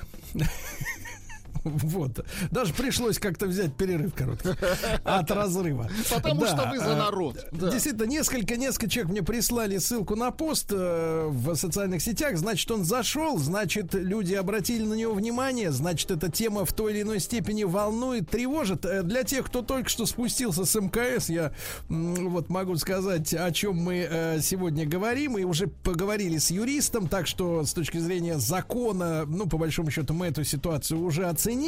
Но мы же люди, мы же не можем э, смотреть на все только лишь как на какие-то следствия в нашей жизни юридических процедур, правда? Мы же эм- э- эмоционально оцениваем в первую очередь а, вещи. Я напомню, что, э, значит, в Петербурге замыслили э, как там сказать, за- замыслили. Недоброе, вот, недоброе замыслили. Значит, э, мужчина, э, который находится в браке с э, любимой, в общем-то, женой, э, представляете, укрываясь одним ватным одеялком с ней, спал и вынашивал планы, как бы свободные деньжата э, конвертировать э, в квартиру для сдачи в наем.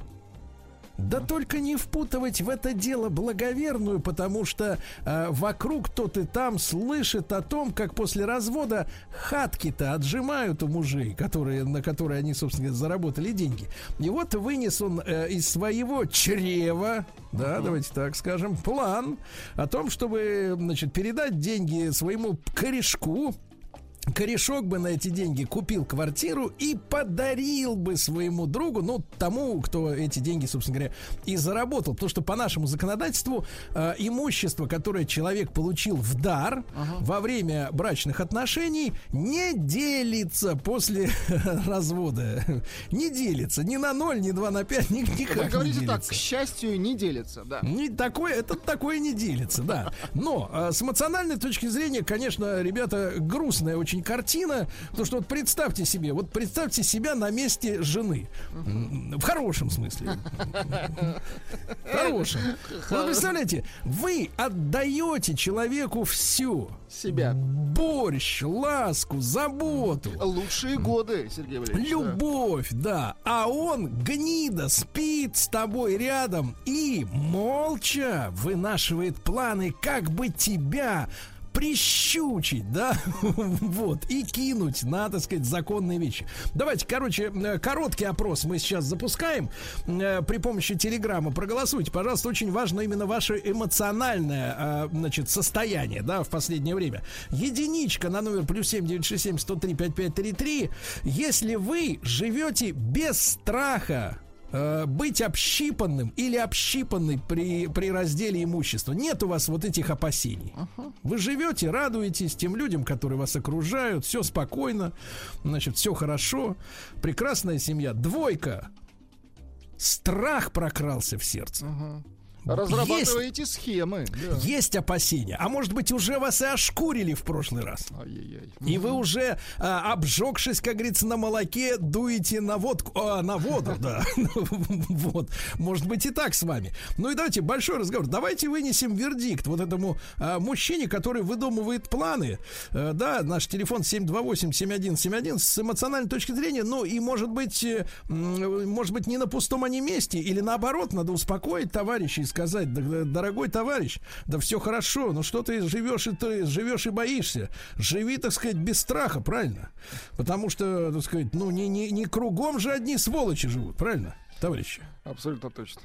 Не, не кругом. Нет, не может быть столько сволочей вокруг. Нет, Не нет, давай так, не на твой, на, на твой век сволочей хватит. Да, вот эти мысли надо гнать прочь, друзья мои, да? Ну, давайте, 728-7171, наш э, телефон. Может быть, вы, э, как бы, так сказать, э, вот э, смогли преодолеть в себе эти опасения, эти тревоги, да, которые... э, Когда ты читаешь новости про того же замечательного вот футболиста, я вам сегодня уже цитировал, да, который э, для удобства все оформил на любимую супругу, а теперь, когда, так сказать, уже давно не играет профессионально, да, и Ему не стал- зарабатывает тех денег, которые платят у нас э, в профессиональном футболе, ну, вот, так сказать, вот остался в ситуации, когда вынужден фактически мужчина уже взрослый начинать все с нуля. Вы понимаете, Он Владик? вышел Это тем- возраст доигрывания, скажем, такой футбольный. Доигрывания. Ну, давайте уже так. э, Вам бы пора выучить слово возраст дожития. Нет, это понятно. А у футболиста возраст Да. доигрывания. Ребята, и 728-7171 наш телефон, и плюс 7967-103-5533 это наш э, телеграм, э, да, соответственно, ваше вот восприятие, э, вот вообще вот этих вот поисков, да, чудовищных, вот, когда мужчина подло, я еще раз скажу, подло, используя женщину, скрывает от своей любимки, правильно, от любимой женщины ну, вот Отвратительно. какие-то имущества, ты понимаешь, да. Отвратительно. Отвра- Вот что- это отвра- Давайте Кирилла послушаем из Кирилла, Москвы. давайте. Давайте. Может быть, он не разделяет мои, как бы, так сказать, вы- такие благородные порывы, которые я сейчас из себя выдавливаю. А, а, Кирилл, доброе утро. Доброе утро, Сергей Валерьевич. Да, Салас. Да. Да, Доброе, смотрите, я думаю, что не с пустого места парень так решил. Это все, ну, первое, да, это тлетво- тлетворное влияние Запада, насмотревшись американских фильмов, и там у них прям целая индустрия ухода от налогов, ухода от наследств и так далее. Но с другой стороны, ну, как я вначале сказал, что неспроста он так, наверное, задумался. Значит, есть какой-то э, звоночек. И поэтому, ну, нам сложно обвинять этого парня в том, что он хочет э, Это самостоятельно... понятно. Хорошо, Кирилл, вот вы, вы в свои 39 лет, есть у вас как бы подсознательный страх, что уйдете с чемоданом трусов и носков? А, нет, нет. Я в своей супруге уверен полностью. Так. Как Конечно, она тран- Давайте так, давайте успокоим, успокоим мужчин. Как она транслирует ваш, вот что, что вы в ней уверены? Как она добилась этой вашей, вашей, вашей анестезии? Как? Ну, Как запудрила вам Я- голову? Отвечайте в- А, на вопрос. запудрила голову? Конечно. Да вы, нет, же, ну. вы же обманутый. Обманутый. Всё- Скажите, как так вышло? все идет, все идет с годами. Притупление, а, чувства, а, отрицательных, я Чувства. имею да? А, Да, да. То Чувство есть ты просто притупился, да, за это? Да, ну, я, я Погоди, это, э, как Кирюша, это Кирюша, хорошо, ты притупился. да, Скажи, да. есть ли что терять тебе? Вот скажи, что у тебя там нажито за это время? Ну, два автомобиля, квартира. Так? Есть. И останавливаться Ну, не это- собираешься, я вижу. Нет, ни в коем разе. Да, ну хорошо, план, все. конечно. Нет, я, я, че- нет, теперь нормально надо сказать. Я желаю действительно счастья себе. Ну, конечно, абсолютно. Настоящего, да. И дай бог э, от всей этой верно, грязищи верно. юридической, да, э, избавит. Так вот, давайте Евгений из Екатеринбурга, 43 года. Жень, доброе утро. Добрый день. Алло, да, Сергей, здравствуйте, Влад, здравствуйте. Так э, здесь проще сделать, оставить брачный контракт, как же он своей жене скажет, что ему какой-то друг подарил квартиру. Может быть, ей проще о брачном контракте сказать, и так все понятно, что А как же он обман. скажет, что, милая, я тебе принес контракт, подпиши, что ты ничего с меня не хочешь? А как, он, а как он скажет, что мне друг квартиру подарил, жена ведь не дурочка, понимает, о чем речь идет. Так он Законы даже ведь не скажет. Это Как не значит секретная друг подарил инфо- квартиру? Секретная А, операция. ну как? Ну, ну вот это не знаю, вот это Ну не погодите, знаю. вот вам друг, э, например, подарил банку соленых огурцов. А вы что, должны об этом рассказывать кому-то? Ну, конечно. Это Ну, я как бы расскажу. У нас, в семье, у нас в семье вот так, что то есть, открыть здесь невозможно. Здесь, ну, как квартиру подарил, откуда я взял Да. квартиру, где-то я должен был заработать, где-то я должен был работать, чтобы зарабатывать, Да. наверное, как-то там на квартиру. Она же не 2 рубля стоит. Я понимаю, там я мешок семечек принес, там меня не спросят. Но если откуда Да. появилась квартира, она же откуда Да. должна взяться? Человек Да. знает, который со мной живет, я работаю, в конце концов. Женя, скажите, я там пожалуйста, а вы спокойны абсолютно за свое имущество? Ну, у нас давно, мы живем давно уже, мы живем 25 лет, у нас все давно-давно поделено, разделено, нам делить особо нечего. поэтому- Все хорошо, А отлично. Я так, тоже всё. желаю По счастья. умолчанию все хорошо. Женечка, спасибо, Хорошо. спасибо большое. Так, это как это он придет и скажет, что у него квартира, да? А я ему в а я ему обратно говорю, а зачем вообще говорить? Конечно. А мы же это не обсуждали, действительно не обсуждали, я не говорю. Да, да, да, так живет, живет, а там хатка пригрета. Давайте Рената из Москвы послушаем. Ему 37. Ренат, доброе утро. А, Сергей, Влад, бонжорно. Yes. В общем, у меня история была такая. Я даже ее как-то рассказывал, когда вы летом еще на Триумфальной сидели, что э, во время первого брака я как раз э, закрывал кредиты. Два кредита за машину и за свадьбу. Такой вот один из тех людей, про которых, да, в мемах пишут, что берет кредит на свадьбу. Но это было давно. Вот. И как только я эти кредиты закрыл, сразу же отношения испортились, и мне указали на дверь. Притом, Да вы что? э, зная, что пойти мне некуда, да. Поэтому э, о, об этом товарище я могу сказать, если он думает и если он вынашивает планы, значит, дыма без огня не бывает. Вот. Мгм. Поэтому Ну, вы как-то ума, в на, ума там розуму набрались э, Конечно, сейчас уже в конечно, отношениях. да, вот да, да, расскажи, да, да. как ты уходишь от, от, так сказать, от э, вот от всего. Ну вот, ну вот в этих, э, в этих отношениях я вам звонил, который рассказывал, да, тоже был момент, когда я напрягся, вот, потому что как, какой-то там был такой момент не очень понятный с точки зрения, как нам дальше жить, и складывать ли в общую корзину наши бюджеты, или давай я сама что-нибудь там придумаю. Типа, и я подумал, что я как план Б, то есть запасной аэродром. Поэтому я такой, о, вопросов ноль. В общем, вся недвижимость, которая э, есть на данный момент, она была приобретена до заключения официальных отношений. Вот. Мгм. Поэтому я себя чувствую спокойно. Хочу дать совет всем э, ребятам, которые как-то э, сомневаются, Мгм. да, сомневаются, Как-то что сомневаются. лучше сделать так. Да, лучше, лучше Сомневаются, сделать так. да. Хорошо, хорошо, Хорошо. Спасибо, Ренат, за ваш звонок. Ну, видите, видите, люди остаются с нами э, после триумфальной даже. А давайте Вячеслава послушаем, тер, тертого Тертого калача, как вы калача, говорите. конечно. Слав, доброе утро. Да. Доброе утро. Я Слава. расскажу историю, которая на моих глазах разворачивается, прямо сейчас разворачивается, которая вот как бы вот э, с точки зрения, как говорите, морального осуждении или обсуждении вот таких ситуаций, она меня, меня перевернула 55-летнего взрослого, опытного, как вы говорите, ушлого дядю. Я встречаюсь уже год-два, как вы говорите, с девушкой низкого, с женщиной низкого социального уровня, причем недорого встречаюсь. Я говорю, ну это как бы это важно, да, одно дело ты встречаешься с девушкой, которая там хочет по косарю-2 долларов за встречу, а другое дело абсолютно невысокого класса. То есть у вас А, полгода назад, полгода назад она познакомилась с состоятельным мужиком, который на, а, она действительно, она хороша в сексе. Видно, она снесла ему голову, он, вот сейчас это все происходит на моих глазах, он начинает разводиться со своей женой. Сначала они разводятся нормально и полюбовно, да, но впоследствии, я, сейчас вижу, во-первых, меня бесит, как она отзывается о предыдущей жене. Что за курица, почему мы ей что-то должны вообще отдавать? Я в афиге, да, последнее свидание у меня, э, у них свадьба будет 12 декабря. Последнее свидание с этой женщиной у меня было позавчера. То есть до сих пор, находясь уже в предсвадебном состоянии, да, она по-прежнему находится, условно говоря, на панели.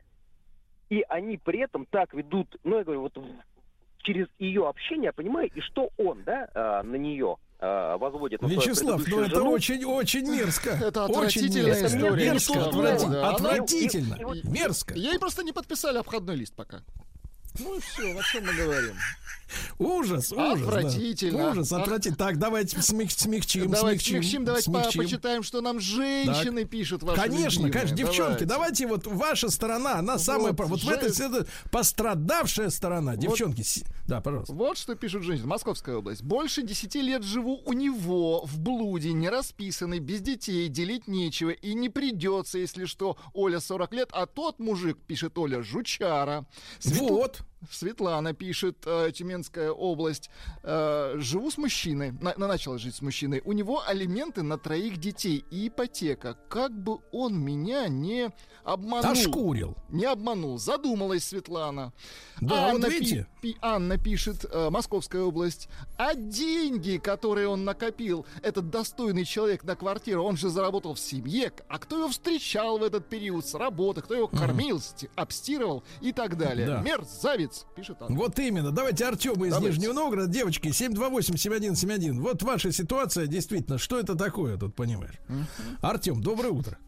Доброе, Сергей, Влад, привет. Да, да. А, ну, у, у меня ситуация, ну, чем-то похожая, однозначно, значит, этот мужчина, он заранее э, предугадывал, что что-то пошло не так. То есть, либо там его благоверная, она там уже имеет кого-то на стороне, либо собирается, вот, потому что, ну, просто так мужчина не будет, э, скажем так, такие вот планы вынашивать, планы Б. Выкрутасы, давайте называть это таким словом. Ну, ну не, не выкрутаться, но э, логично как бы сохранить деньги, которые он может потерять, правильно? Так. При разделе имущества. У меня была чем-то похожая ситуация. То есть с моей стороны была недвижимость, квартира, потом она превратилась в большую квартиру. Соответственно, никто не подозревал, я все оформил, все поровну. И в итоге м, начались вот выкрутасы как раз со стороны жены. Вот. И потом, ну, мозгов хватило при, при покупке уже третьей квартиры составить грамотно договор купли-продажи с раздельным управлением имуществом. Поэтому, ну, мне удалось хотя бы что-то, половину, ну... Отжать. Забрать, ну да, можно сказать, да, отжать. Отжать. По-русски Ну вот. Артем позвонил Иначе- сказать, что он- иначе- Иначе никак. Иначе я бы просто оставил, ну, остался бы э, без штанов просто на улице, как полно мужчин. А позиция Так. женщины, она всегда однозначна. Я его кормила, я его поила, давала любовь ласку. Притом часто женщины, например, не работают, как у меня вот э, очень много лет, 15 Ну, лет. а ты, извини работала. меня, Кирюш, вон тут товарищ рассказывает про ласку перед тобой, рассказывал. Через край ее, этой ласки, да. Ну, Хорошо, Артем, спасибо. Я понял, спасибо большое, Артем. Давайте, наконец-то, от женщины звонок. Ну что, все в ворота. Давайте. Елизавету, конечно, послушаем. Ей 30 лет из Ростова-на-Дону. Елизавета, доброе утро. Да. Доброе утро. Елизавета, вот слышать. слушайте, слушайте Крохоборов, ведь стыдно, да, за них? Слу- Я слушаю, у меня уши просто горят. Но Так. я хочу заступиться, во-первых. Я заступиться? сказать свою историю. Мы с супругом живем великолепно 10 лет а, в полном доверии. Хотя я знаю истории и слышу о том, что люди брачные контракты подписывают. Э, Я считаю, что каждой ситуации свое. И каждому человеку свое. Действительно, если нет доверия, то тогда, да, имеет место быть и контракт. Так, и вот у вас, давайте скажем, как там у вас свое, Елизавета, на ком э, висит-то хатка? А, слушайте, во-первых, если как бы про нас рассказывать, э, Да, да. квартира официально записана на супруга, но опять же, вы же поймите, что когда мы живем в официальном браке, так устроено наше законодательство, что все это делится пополам. Если это ипотека, то ипотека выплачивается из семейного Вы бюджета. спокойны, она правильно? Но я, я об этом даже не думаю, просто юридически так сложилось, что я немножко Так, в этой сфере. Что и с вами поэтому- произойдет, Елизавета, если вы вдруг узнаете, что он где-то по соседству, так сказать, пригрел, например, в Таганроге еще хату одну? А, слушайте, ну, во-первых, я даже не рассматриваю такой вариант, просто потому Правильно. что супруг э, скажет мне об этом. А, да, слушайте, для начала сядем за стол переговоров, а там уже как, как пойдет. Я же не знаю, какая там будет ситуация. И я уверена, Есть что... оружие в доме, есть, можно- Елизавета? Ну, ну, приди- ну, придется голыми руками. Понимаю, понимаю. Джиу-джитсу никто не отменял, да, шучу. Елизавета, хорошо, спасибо большое. Чувствую по голосу, чувствую, девушка уверена, правильно? Очень хорошо, А вот которые молодец. с мурными голосами звонят, это, извините меня, это надо подумать, да? Вот давайте Сережу из Ялты послушаем. Сереж, доброе утро. Да, доброе утро, товарищ. Да. А, да, ну я считаю, что девушкам можно доверять до момента, пока это все не происходит до развода. А, поскольку, поскольку все проявляется в этой ситуации. Мгм.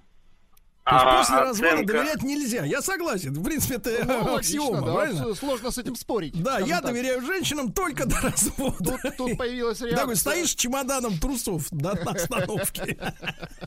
Появилась Так. реакция на нашего Давайте. Вячеслава. Да, Пишет да, Андрей, конечно. добрый день. Вячеслав, не тертый калач, а перетертый калач. Нет, Противно слушать. Да, противно, я согласен. Надо ему поставить это на вид. Ну и давайте, товарищи, короткий опрос у нас был. Вы живете без страха за то, что ваше имущество покромсают? Э, Единичка без, э, второе со страхом. Без как у нас? страха живут 85% наших Очень хорошо. Очень хорошо. Вы понимаете, Но несмотря... недостаточно.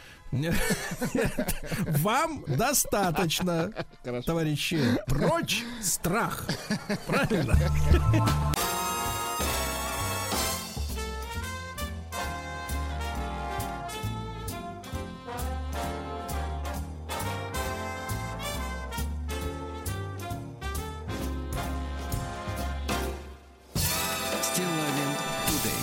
Друзья мои, ну мы с вами следим за текущими процессами. И, конечно, нас не только с точки зрения нашей автомобильной рубрики «Большой тест-драйв», который и на радио, и на YouTube выходит, и в социальных сетях, но и чисто с точки зрения человеческой, потому что мы э, с вами, многие из нас с вами автомобилисты, ну и, безусловно, все являются пешеходами, даже наш Владик. да? Абсолютно точно. да. И когда позавчера вышла новость о том, что в России автолюбителей, нарушающих правила дорожного движения, в некоторых случаях будут наказывать без составления административного протокола, и это следует из списка поручений президента Путина. Этот список опубликован на сайте Кремля.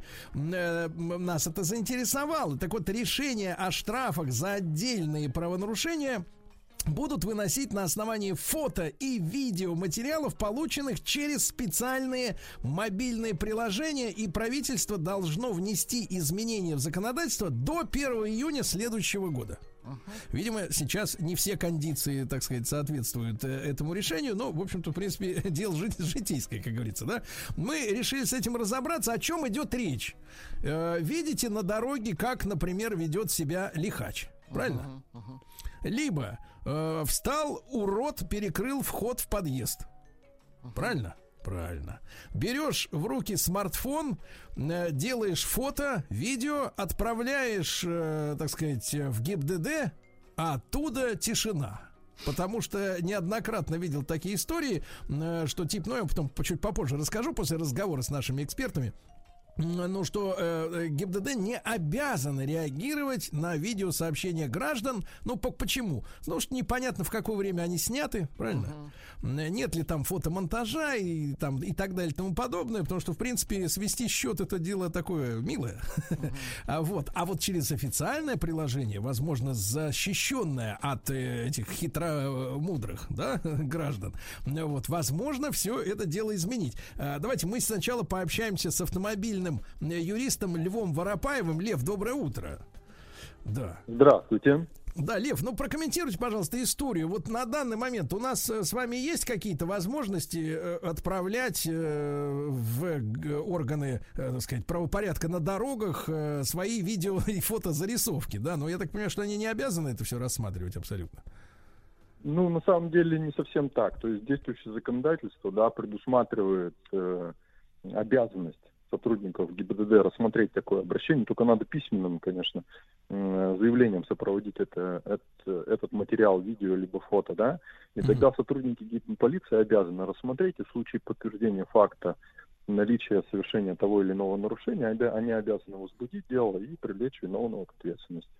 Насколько это трудоемкое с точки зрения вот, э, ну, э, вынужден, так сказать, работы, которую нужно сделать э, для человека, чтобы подать такое заявление в ГИБДД? Вот когда слово заявление звучит, уже такое ощущение, что на неделю работы. Ну, так и есть, да. На самом деле это все обычно непросто. Можно обратиться через сайт mvd.ru, да, есть специальная вкладка, куда можно направить, через которую, точнее, можно направить обращение в ГИБДД, но это обычно, к сожалению, действительно очень трудоемко и не всегда оперативно до органов ГИБДД это доходит, и у э, них, у сотрудников ГИБДД возникает обычный вопрос, действительно, время, место фиксации данного нарушения. В моей практике даже были случаи, когда ГИБДД отвечала, что мы видим факт фальсификации на видеозаписи, поэтому мы меры реагирования принимать не будем. Угу. С вашей точки зрения, вот э, это приложение, да, если оно будет запущено, ну, до июня следующего года разработают документы, потом, наверное, так сказать, так что я, я к тому, что автохулиганы могут пока поспать спокойно, потом будут выделены средства, сделано приложение, оно обкатается, ну, в принципе, плюс-минус еще там год-полтора, да, но после того, как оно войдет э, в, так сказать, в строй, с вашей точки зрения, что изменится? Ну, смотрите, у нас же была такая практика в Москве, в Казани, действовали, действовали аналогичные приложения, да, до того, как Верховный суд указал, что данные приложения вне закона. И вполне себе граждан э, данная возможность зафиксировать другими людьми то или иное правонарушение дисциплинировал, да, то есть здесь водитель уже не будет предупрежден о том, что вот на данном участке дороги установлена камера фото-видеофиксации, а он в любой момент может поймать, условно говоря, в кавычках, тот или иной штраф за то или иное нарушение. Тем более, да, исходя из той информации, которую распространяет правительство, объем нарушений, за которые можно будет привлечь с помощью данного приложения, будет значительно больше, чем то, что было ранее. Так, так, а мы сможем таким образом бороться, например, с почкунами на дорогах? Люди, которые выбрасывают из окон бутылки, обертку от папирос, окурки свои поганые. Нет, к сожалению, вот насколько мне известно, да, то есть здесь касается приложение будет касаться нарушения только правил дорожного движения, а здесь у нас mm-hmm. все-таки больше вопрос к экологическим проблемам, да, вопросам благоустройства, но тем не менее, я думаю, зафиксировав данное правонарушение с помощью фотографии либо видеофиксации, можно также через заявление направить в госорган, данное обращение, я думаю, будет проведена проверка, и, возможно, гражданина, если его установят, привлекут к ответственности. Возможно, да. Ну, Лев, благодарю вас за консультацию. Лев Воропаев, автомобильный юрист, с нами был на связи. А также у нас э, на линии э, Максим Кадаков, главный редактор журнала «За рулем». Максим, доброе утро. Пока нет Максима на линии, а, мы с ним связываемся. Да-да-да, мы сейчас с ним свяжемся. Тогда я расскажу, расскажу историю. Значит, э, э, естественно, в машине у меня всегда висит авторегистратор, навигатор. Uh-huh. Вот. Э, за неимением приложения официального. вот. Висит авторегистратор. Ну, это удобная штука. Не так она дорого стоит, как, в принципе, необходимость что-то там доказать э, при каких-то спорных ситуациях, да? Uh-huh. Вот. И в итоге, слушайте, я, я вот могу честно сказать, я ехал э, по набережной э, рядом с Кремлем. Э, ну, как ехал? Я стоял в пробке. Я стоял в пробке абсолютно, м, как и все, э, в, там в час пик, там в 5 вечера или в 6, ярко светило солнце, э, вот, э, была прекрасная погода этим летом, э, как всегда, да, и, э, э, и вдруг э, справа, я ехал в среднем ряду, там три ряда, Э, И я ехал в среднем ряду, и вдруг справа начал э, протискиваться, значит, просто нагло вот врезаясь э, в поток э, передо мной, перед другими людьми, э, целый кортеж э, каких-то, значит, э, э, людей на очень дорогих автомобилях. Причем с номерами самыми разношерстными. э, с, э, ну, давайте э, скажу образно, с юга России, вот, с московскими номерами. И я явно был, что они виду- едут в одной такой кавалькаде. Эти, это были абсолютно такие, с точки зрения раскраски обычные автомобили, никаких мигалок на них не было, но это были какие-то Бентли, Порше, ну, понимаете, да, какой-то Lexus, они все вместе, лица там были очень приветливые внутри, они очень нагло всех, всех перерезали весь этот поток поперек, вышли на встречку, и рядом с Кремлем поехали, так сказать, э, э, в путь дорожку по встречке, значит, полетели куда им там надо. Все это у меня было снято, естественно, на видеорегистратор. И так получилось, что этим же днем меня тормознули для проверки документов офицеры. Вот, а я, ну, соответственно, показал документы, все, они проверили. Слушайте, я говорю, а вот э, имеет смысл, вот видел такое хамство. Ну, самое настоящее, действительно, ребят, ну, хамство. Ну, просто вот э, наглость, причем вот, ну, ну, прямо у Кремля это творится, причем машины, э, реально, я, ладно, я понял бы, если бы они были с мигалками или еще с чем-то, да, или с сопровождением ГАИ, но это просто какие-то черти, да, вот на дорогих машинах, которые просто по-хамски себя ведут и, видимо, и, и, и, видимо, знают, что им ничего не будет за это. И, понимаете, а мне офицер говорит, да не, я говорю, слушайте, я говорю, может отправить куда-то эту запись? Он говорит, да не, бессмысленно. Понимаете, да? И вот это меня несколько, конечно, напрягло, потому что, мне кажется, вот э, в равенстве на дороге есть, бла- так сказать, залог большого, так сказать, психического комфорта граждан, правильно? Когда видят, что сволочь прищучит. Конечно. Это очень большое воспитательное значение. Давайте, Максим, да, Максим Кадаков. Максим, доброе утро. Да. Сергей, привет. Давно не виделись, да. Давно, Максим, Давно, и не Максим, слышались, да. да, да, Максим, но я вот э, знаю, что практика, например, э, э, существует э, за рубежом такая. Рассказывали неоднократно всякие байки, там, например, про ту же Финляндию, куда часто катаются наши люди с северо-запада и не только, да. И неоднократно слышал историю о том, что, ну вот, э, человек промчался там слишком быстро, например, мимо какого-то пенсионера, а уже там через пару десятков километров его тор- тормозят, значит, местные финские полицейские и говорят, а, вас там был звонок, мы вас будем сейчас проверять. Вот насколько э, народный контроль дорожного движения в других странах развит? Мы говорим о разных вещах. Значит, то, о чем ты сейчас говоришь, да, оно есть, и оно было давно, и в 90-х, когда мы начали активно выезжать в начале 90-х, в середине 90-х в Западную Европу, были помоложе, чудили, причем чудили местами так жестко, и да, мы в такие истории попадали, и я, и мои друзья, там, коллеги и так далее. Но это другая история. Это звонить, это еще до, до, до, до времен быстрой интернета, э, мобильной связи, которой в принципе не было, да, там или почти не было, да, и, э, и- и до времен такого активного развития интернета. Оно и сейчас есть, оно и у нас это право есть. То есть, в принципе, в этом рассказе, да, в твоем, можно было бы на самом деле передать видео, но ты должен был готов свидетельствовать.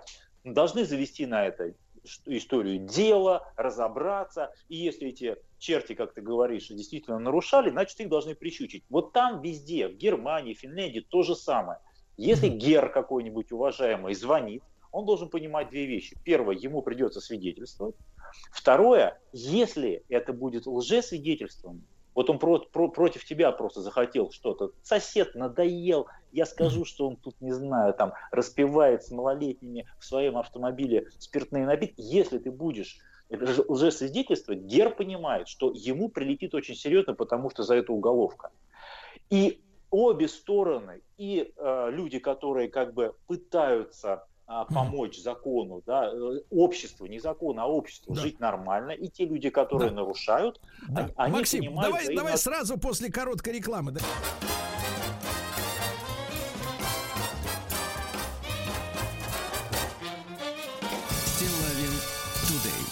Друзья мои, э, я еще раз напомню, что э, президент распорядился о подготовке законодательных необходимых документов э, для выпуска приложения официального, которое помогло бы гражданам как бы с большей легкостью фиксировать недостойное поведение за рулем других граждан, да, неправильное нарушение правил дорожного движения и, соответственно, телепортировать эти фото-видеоматериалы куда следует. С нами Максим Кадаков, главный редактор журнала «За рулем». Вот мы говорим о, э, там, и о 90-х, и о зарубежной практике. Максим, так вот, э, мысль прозвучала о том, что человек, э, подавший такие фото, видеоматериалы или просто заявивший, должен свидетельствовать, да, то есть лично предъявить свою персону. Да, то есть, да, и в принципе это право сейчас есть и у нас, у каждого. Но когда, а, а речь сейчас идет о внедрении вот такой как бы дистанционки. Есть какое-то мобильное приложение, я сфоткал твою машину, отправил, и тебе тут же прилетел штраф. И если ты с этим не согласен, тебе даже спросить не с кого. Ты ножками должен пойти куда-то, я не знаю, там, да, в ГИБДД, э, ручками должен написать заявление, что вот здесь был знак, который разрешает парковаться, на фотографии его не видно. То есть, понимаешь, тебе сначала прилетает штраф, потом ты будешь, а, а, да, так сказать, а, отне, отнекиваться, Ну, говорить, Максим, что, а что если мы говорим о хулиганском вождении за рулем, здесь тоже нужны какие-то знаки? Но хулиганское вождение за рулем, это тоже нужно понять, что это такое. Ты пойми, я, как и все нормальные водители, я против обочечников, я согласен и сам ни- никогда не встану на газон, но у нас очень много пограничных мест, у нас есть куча мест, где а, ты не понимаешь, это дорога или это заезженный а, пустырь или парковка, отсыпанная щебенкой, а э, ты считаешь, у тебя глаза видят, что это парковка, отсыпанная щебенкой, а на картах муниципалитета будет э, числиться газон который они засадили э, во- еще 8 лет назад, деньги на это слили. Тебя бабушка фотографирует, и смотрит по карте э, это, электроника или человек, который, о, да, на газоне он стоит. Конечно, вот, вот, вот же у нас газон значит. И тебе прилетает штраф. Так вот, когда я позавчера у себя в Фейсбуке и в Инстаграме в аккаунте написал про все, что про, я про это думаю, мне тут же прилетело, вот, в ряде стран Европы такая практика есть, причем писали люди, которые наши, русскоязычные, которые живут в Европе. Я говорю, ну-ка Так, быстро перечислите Так, так, так, ряд стран. интересно. И никто не смог, потому что все вспоминают, я ехал на автобане, меня догнала через 100 километров полиция, догнала на месте тебя, потому что кто-то пожаловался, позвонил. То есть не- я не, может я не могу знать всего, может быть где-то это есть, но я не знаю действующих приложений типа, типа как у нас. Понимаешь?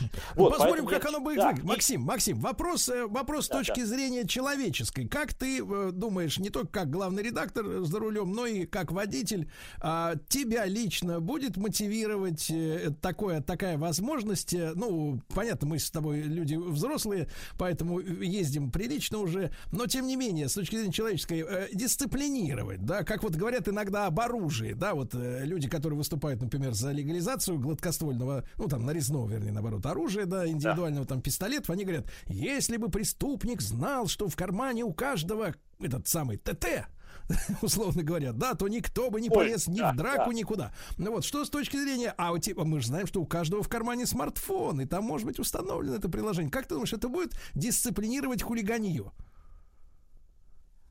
Отчасти да, но под раздачу все равно будут попадать Кадаков, Стилавин и еще какие-то люди, а вот в твоем примере вот этот кортеж, им плевать.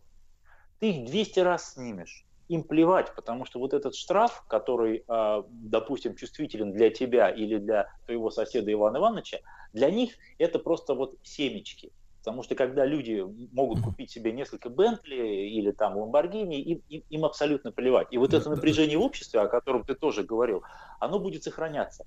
Нам закручивают гайки, а, а, э, племянник прокурора района будет ездить так же, как он ездил.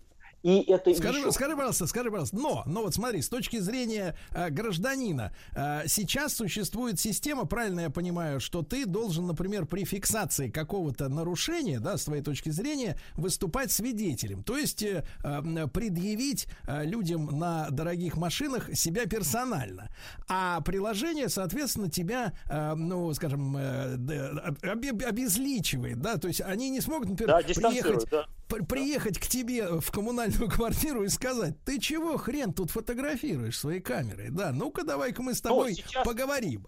Сейчас все можно найти, поскольку, чтобы скачать это приложение и им пользоваться, нужно быть, быть зарегистрированным на госуслугах, а практика показывает, что, в общем-то, из госуслуг у нас периодически сливаются, да, какие-то данные. Вот, поэтому я, я еще раз говорю, что, к сожалению, все это будет направлено в среднем на, на обычных водителей, да, потому что я сейчас вот е- езжу по Москве и по области в основном, я вижу, кто у нас нарушает, да, это опять номера АМ, да, то есть из, из соседних республик. Я не знаю, как они там э, до сих пор ездят и почему они себе позволяют это делать. Это бесконечные таксисты, это какие-то газелисты и вот эти вот люди, о которых, о, о которых ты рассказал. Если То есть, какая-то то есть в принципе, в принципе, будет- газелиста прищучить можно, да, за это дело. Ну, вполне, вполне возможно. Но просто когда мы видим в новостях, что опять какой-то обколотый устроил аварию, и у него 600 неоплаченных штрафов, я не, я не могу понять. У меня, когда ни, ни один неопла- неоплаченный штраф или на предприятии машина висит, да, тут же, приход- тут же через какое-то время приходит пристав. Спать не можешь, да. Как Хорошо. жить? Да, Да, понимаешь? 600 штраф, С- да, с я 600 согласен. да. Ну что, друзья мои, давайте поблагодарим Максим Кадаков, э, главный редактор журнала «За рулем». Э, Ждем, э, так сказать, э, это, это новое приложение. Ну, не сразу оно придет, конечно. И будем прищучивать на дороге.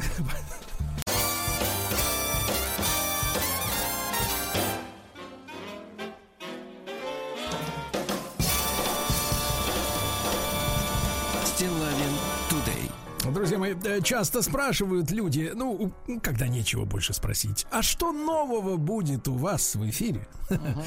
И сегодня я могу ответить на этот вопрос не как обычно, все новое. Берите, пока есть. Вот. А действительно, сегодня у нас э, мы запускаем новый проект. Называется он Культурный фронт. Культурный фронт. И говорить мы будем о противостоянии Запада и Востока э, в те времена, когда после окончания Второй мировой войны достаточно быстро прозвучала э, речь Черчилля в Фултоне, где было намечено э, запускание и опускание э, железного занавеса, через который, тем не менее, должны были просачиваться культурные снаряды, э, пули, вот, э, з- так сказать, отравляющий газ и так далее, так далее. То есть война между системами шла на уровне именно культур. Мы с вами, Владик, наверное, застали уже такой э, порочный, вульгарный э, вид этой войны, э, когда, в принципе, речь уже шла О а, контрнаступлении. тас- Ну, нет, нет, контрнаступления мы так и не дождались. А, Мы застали вот эту пошлая история с джинсами, магнитофонами и э, так далее, да, уже, так Когда сказать, началось э, братание, да, да, да, да, с при джинсами. бом- братание через кассеты с записью да. Token, это я понимаю. Вот, но э, война-то была серьезная, самая настоящая, и сегодняшний наш разговор будет посвящен такой теме: холодная война как гражданская. Может быть, для кого-то необычное словосочетание, но тем не менее, я рад приветствовать в нашем эфире Евгения Фатеева, сооснователя фестиваля уличного искусства стенография, культуролога, писателя. Евгений, доброе утро. Сергей, доброе утро. Кстати, а можно я немножко сентими- посентиментальничаю? Конечно. Очень трогательно оказаться на маяке. Вы знаете, я же дитя советское, детство у меня было советское. Я вот до сих пор помню, э, как даже в садик меня несли, катили, везли или вели вот под этот джингл, да, маяковский, или под гимн. И вот сейчас я вдруг оказываюсь здесь, э, уже изнутри, и для меня это очень даже волнительно. Спасибо, Евгений. Евгений, вот если, если нашим, э, нашим слушателям сегодня в, в день старта нашего проекта «Культурный фронт» объяснить, э, еще раз, может быть, другими словами, чем я это сделал, э, суть, э, как вы это сделаете? Э, Видите ли, в чем дело? Суть холодной войны заключается в том, что э, элиты Запада и Востока, советские элиты и западные элиты изо всех сил пытались не допустить войны горячей. А это значит, случилась особенная, такая, знаете, я бы назвал ее храмовая война. Э, Безусловно, были и прокси-войны, там, не знаю, во Вьетнаме, масса было конфликтов в, в Африке, в Латинской Америке, но главные поля битвы, главными полями битвы оказались храмы, ну, условно храмы. Да? Как э, один китайский э, философ говорил, да, войны выигрываются в храмах. Так вот, это храмовая война, которая не доходила до состояния, до горячего состояния, но велась на, во все, на всех остальных фронтах. Вот вы, кстати, э, с вашим соведущим сейчас проговорили, что застали э, кассетники, моден токинг, э, форцу вот эту бесконечную с джинсами, кроссовками. Это тоже важное потребление э, извините, Илья Кормильцев даже говорил о неком, знаете, даже книга выходила, потреблятство, это тоже была было полем битвы. Вечное... Евгений, Евгений, там история-то такая, что сейчас даже э, возникает э, ощущение, вот я слушаю э, людей, которые, например, занимаются экономическими исследованиями, э, сейчас уже договорились до того, что э, рейгономика, э, то есть постоянное снижение э, стоимости кредита, да, э, ведь американцы к концу 70-х э, давали кредиты там подставки, поставки что-то 17-18%, если не ошибаюсь то есть очень дорогие, сопоставимые с нашими. И они придумали запустить маховик, вот э, новый этап, как говорится, капиталистического против, про, про, процветания при помощи постоянного снижения кредита. То есть в этом году 17, в следующем 16, вот они сейчас до нулевой ставки там к восьмому году дошли, да, уже. То есть вот и сейчас, кстати, забу, и сейчас как раз забуксовали, потому что снижать некуда, а, а, а и кредит, и банковские кредиты не дают э, отдачи, да, то есть экономика буксует. Но и что, в принципе, вся эта история с возникновением среднего класса, да, когда после 80-х годов начали как раз появляться вот эти пятизвездочные, там, четырех-трехзвездочные отели, да, вот пошла вся эта история с автомобилями, с техникой, с электроникой, со шматьем, потребительский вот этот вот рынок весь на дрожжах стал расти, что одна из причин вот э, становления вот этого благополучия, это был долго долгосрочный проект для того, чтобы как раз советского человека, я, я не знаю, как бы как э, э, можно солидаризироваться с этой версией, может нет, но э, убедить как раз в том, что западный образ жизни это лучше и вообще Запад лучше, потому что люди там живут круче, богаче, обеспеченней, да, и, и, и так сказать, и, и вообще шикарно. А, и возможно, возможно, американцы не рассчитывали, что Советский Союз, э, ну, при помощи персонажей, известных нам и, и неизвестных до сих пор, да, что он вдруг раз и в 91 году развалится, или его развалит. И, а, и эта система продолжала еще работать, западная. Но вот сейчас, э, значит, э, всерьез речь заходит о том, что а средний класс-то больше не нужен. Задача, для которого он был искусственно скультивирован, в общем-то, выполнена еще в 91 году, и пора эту лавочку сворачивать. И многие говорят, экономисты сейчас, да, что средний класс западный как раз станет э, таким, э, ну, его, так сказать, распилят на мясо, на шкуру, на копыта, на кости, э, так сказать, для процветания э, элиты, да, потому что свою политическую задачу он выполнил, Советский Союз развалился, и он больше не нужен. Вы сталкивались с такой трактовкой? Безусловно, и я с ней солидарен. Вы абсолютно, Сергей, очень правильно и четко и в глаз, что называется, охарактеризовали проблему. Действительно, в некотором роде послевоенное, особенно в Европе, социальное государство было витриной. Это действительно был в некотором роде цирк. А то, что происходит сейчас, это то, что э, декорации сворачиваются, а цирк уезжает. И постепенно... И остаются, кстати, болит... только клоуны. Остались только клоуны. А сами декорации уже либо сверну, свернутые и загружаются на скрипучие телеги, которые скоро растворятся в тумане, э, либо уже уезжают. И это в Европе, кстати, очень чувствуется. Но вы еще э, два аспекта очень важных холодной войны сейчас э, отметили. Холодная да. война у нее была очень важная составляющая, маркетинговая составляющая. Причем не только мы с вами в позднем СССР, да, затрон, э, это нас затронуло с форцой, с кроссовками. Э, стыдно признаться, но я, например, уже э, лица своих друзей э, в детском садике или в ранней школе не помню, а вот свои первые джинсы помню портрет своих первых джинсов. Мне стыдно. Я помню свои первые кроссовки. Представляете, насколько они значимы были для нас? Так вот, холодная война, там была очень важная составляющая маркетинговая война. И холодная война – это война витрин. И в некотором роде, не знаю, корейское экономическое чудо, японское экономическое чудо, экономические чуды в Европе, северной или западной, или западно-германская, например, это тоже были, это были витрины, но это были и буквально витрины. Э, Вспомните, какое неизгладимое впечатление производили на э, советских людей, там, не знаю, разнообразие, э, выбор, Колбасы. широкий ассортимент колбас Колбасы. в Финляндии, например. Да-да-да. Помните? А помните этот анекдот? В Финляндии в супермаркете советский человек спрашивает, а когда у вас появляется клубника? Ему говорят, «Э, в 6 утра.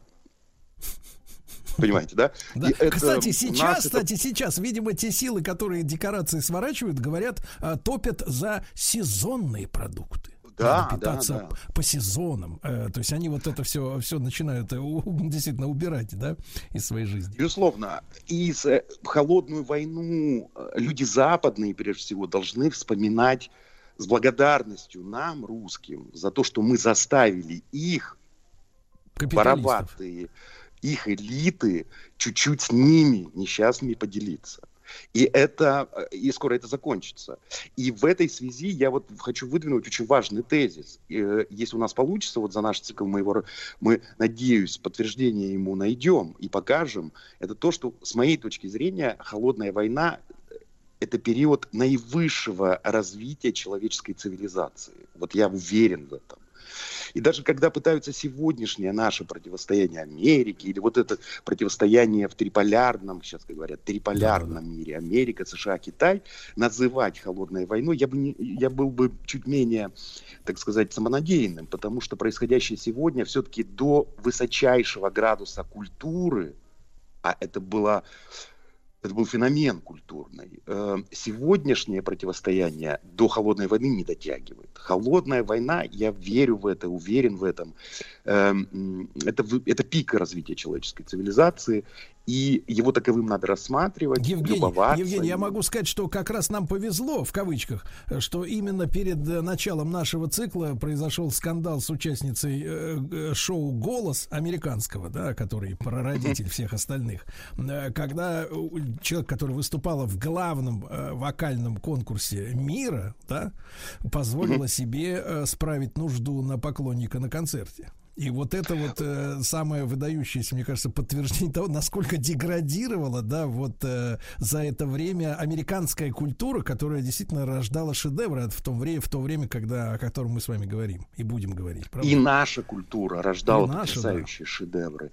И это было, это было потрясающее противостояние институтов, это было потрясающее противостояние до всего. Это была, это была битва... Систем. Битва потр- Битва... Сейчас, вы знаете, кстати, когда-то у вас был гостем историк Фурсов, э, великий наш Андрей Фурсов. Он, эм, да, да, да, он проговаривал, что, может быть, не совсем система, это было геополитическое все-таки противостояние. Сейчас дым развеивается и обнаруживается, что, собственно, система системами, а противостоянию этому геополитическому нашему с Западом, в общем-то, очень много-много-много-много, даже веков. Э, Есть такое выражение, и да, на каком материале мы будем в том числе рассматривать, или я предлагаю, да, рассматривать Да-да-да. историю холодной войны, хотя мы с вами вроде бы говорим, разговариваем, но мы будем э, в том числе говорить про визуальное. Есть такое выражение «россика». Это изображение России, русских, э, наши, э, каких-то наших примет нашей цивилизации э, в визуальных искусствах. Так вот, если исследовать историю Россики, да уже с 16 века мы можем фиксировать противостояние России и Запада, знаете, в таких э, агитках, гравиру- гра- гравюрных агитках времен Ливонской войны Ивана Грозного. А если посмотреть на историю американской карикатуры с 19 века по, сего- по сегодняшний день, то по большому счету она как мочила, извините за выражение, э, царскую Россию, потом мочила Советский Союз. И иногда даже кажется, что революции 1917 года Не было. и не было. То есть э, для них это была еще одна реинкарнация, э, инкарнация там, исторической России. Да, Поэтому да, но вот это они особенно, не любили э, и- Евгений, это особенно было, наверное, нашему поколению, э, вот уже, э, так сказать, э, с одной стороны, странно, удивительно, да, и не- не- трудно бы это было поверить, э, когда э, после 91 года, я думаю, что, ну, многие, и молодежь-то точно, э, может быть, взрослые люди понимали по-другому, но я был 18-летним человеком, и я э, понимал, что мы, мы изменились, мы стали другими, к власти пришли другие люди, у нас теперь другие ценности, у нас все, все другое. А они не хотят распахивать нам объятия-то в обратку. Не хотят. Не И, хотят, э, ты понимаешь, и это удивительно. И причем я помню, знаете, несколько лет назад, вот мы как раз с нашим, как вы его назвали, соведущим, Владик, это наш э, замечательный звукорежиссер. Очень приятно. Простите, Да, да, да. не- Благодаря не- нему мы звучим. А, Так вот, а, мы ездили, помните, Владик, в туристическую поездку по приглашению литовского посольства в Вильнюс. Да-да-да, конечно, помню. Вот. И там мы общались, нас, э, мы там на ночь музеев приехали, но они там уже в, в- в 2000-е годы устраивали эти культурные шабаши в церквях, в католических. Вот. И, и поехали знакомиться с местными, значит, э, удалыми э, администраторами. Ну вот там местный министр к нам на встречу приехал, еще какие-то ребята, и они, они еще говорили по-русски тогда, вот, хотя люди молодые были, там, ну, 35-33 года, и говорят, а мы, говорит, вот, мол, э, такие улыбчивые все, мы, говорит, а нас в 91 году американцы сразу, значит, всех э, отправили учиться, э, значит, искусство управления государством, вот, потом мы все вернулись, стали управлять, как нас научили американцы, они нас опекали и дружили с нами, и мы вообще с ними не развели лей вода. Я так думаю, елки, а почему же они с окраин-то с наших вот всех этих прекрасных, прекрасную молодежь стащили и начали там управлять как им надо, а мы для них до сих пор, ну, получается, как бы такая... экзистенциальная э, угроза, да, получается.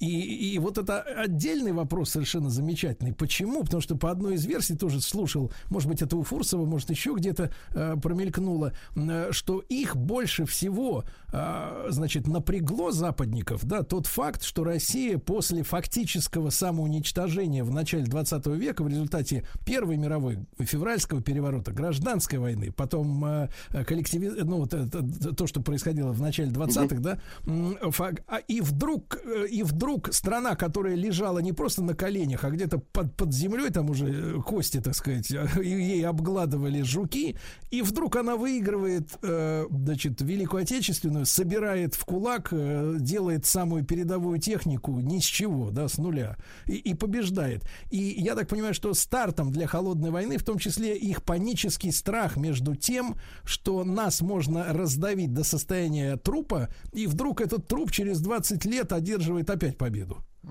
И, И улетит уходит в в космос. космос, да-да-да. А потом Да, летит и- в космос. Да, и это Да. их, я так понимаю, на уровне печенки прямо где-то, вот понимаешь ли, пугает. Вот, вот я так это понял. Они просто, понимаете, они же очень рациональные часто, очень рациональные до, до невозможности, до какого-то, до греха просто. И мы эти аттракционы с нашим умиранием и воскрешением им уже преподаем за последние лет 300 очень не раз. Мы так, мы воскресли из смуты, мы воскресли из якобы поражения, почти поражения в Северной войне, мы воскресли вдруг э, после прерывания, по сути, Римановской династии в середине 18 века, мы, мы воскресли после Крымской войны, мы воскресли после э, ну, страшных событий э, 17 года, а потом и гражданской войны. Мы воскресли и не умерли во время Великой Отечественной войны. Так мы и сейчас воскресли. Мы опять же им чудо препод- преподнесли и вышли из абсолютной беды, вышли с гиперзвуком, с какими-то невероятными вооружениями, с золотовалютными резервами, опять вот со всем этим. И э, это их, наверное, очень злит. И иногда, знаете, какие-нибудь письма амери- э, э, французских, там, не знаю, каких-нибудь дипломатов немецких из 18 века, 19 читаются Как будто сейчас. невероятно актуально. Кого... Как А, Евгений, И Евгений, по- ну, у нас сегодня с вами, смотрите, получилась такая, ну, как бы, так сказать, приквел маленький, да, к нашему циклу. А можно тогда нашим анонсировать следующую? Да-да-да, и, конечно, в следующий раз мы продолжим этот разговор, дорогие друзья. Евгений Фатеев, сооснователь фестиваля уличного искусства «Стенография», культуролог, писатель в нашем цикле «Культурный фронт». Мы в следующий раз поговорим, наконец, о холодной войне, как о гражданской. Евгений, очень рад знакомству в эфире и до встречи.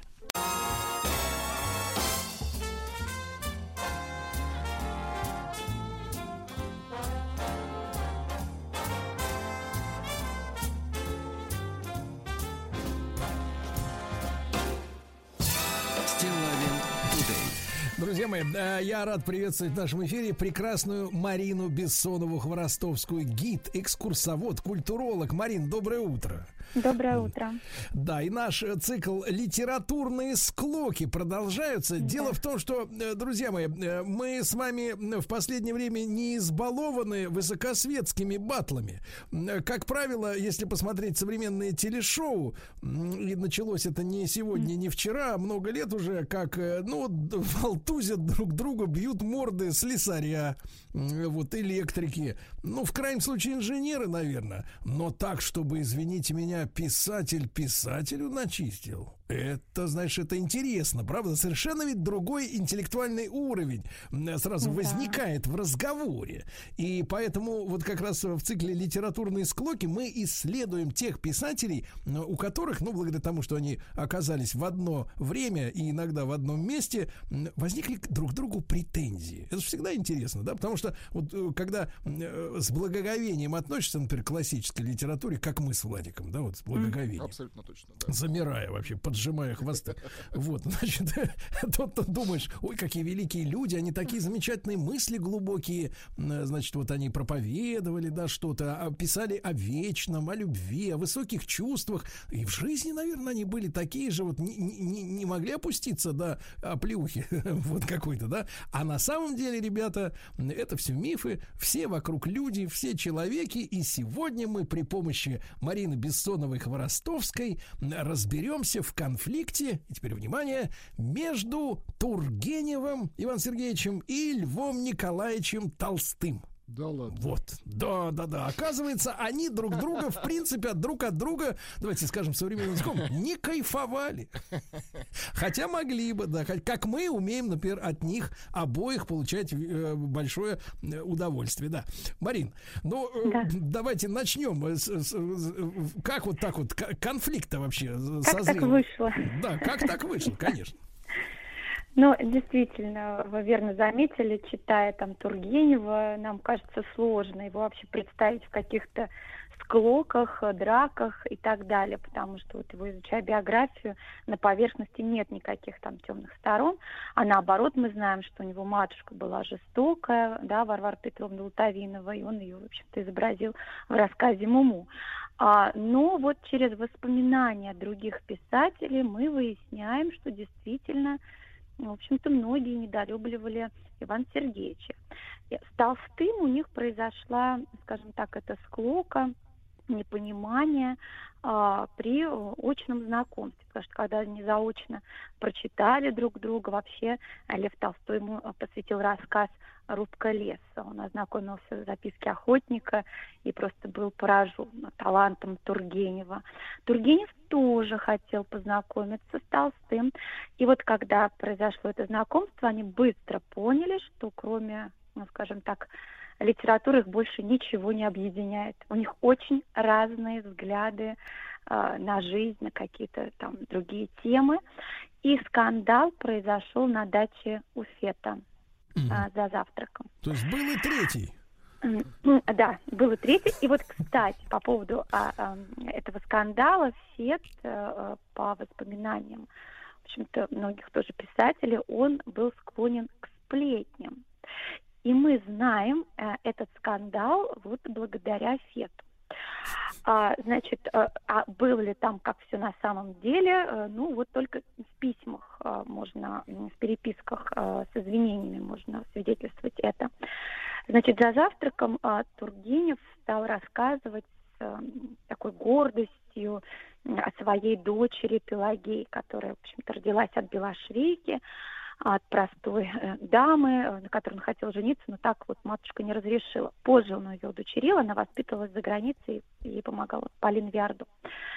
И вот он рассказывает, значит, что вот она занимается благотворительностью, она берет одежду у бедняков, она ее там чинит, перешивает и возвращает снова. Толстой говорит, ах, какая театральная сцена. Что это такое? Дочь Тургенева берет какую-то зловонную одежду у бедняков, перешивает и возвращает. Что это такое? Тургеневу это не понравилось, он попросил прекратить этот разговор, перестать над этим подшучивать и сказал, если вы сейчас не прекратите, я вас ударю. А Тургенев Толстой, именно под, а Толстой именно подшучивал, то есть он был такой немножко, как бы так сказать, после Ну, вчерашнего, да, на, на ну, волне вот такой та- юмористической. Ну, вот что-то такое. Э, э, Ну, я сейчас позже расскажу вообще, почему возникла эта почва конфликта и почему у Толстого было такое настроение. А как только а, значит, Тургенев замахнулся на, на Толстого, его остановил тут же взгляд холодный, просто взгляд убийцы Льва Николаевича. А, он извинился, все разошлись, извинились перед Фетом, и Толстой ждет письма, личного письма с извинениями от Тургенева. Тургенев пишет, на самом деле, письмо, что он был, может, может быть, резок, да, и там замахнулся и так далее, но это письмо то ли не дошло, то ли попало на другой адрес. И Толстой, э, значит, э, вызывает его на дуэль.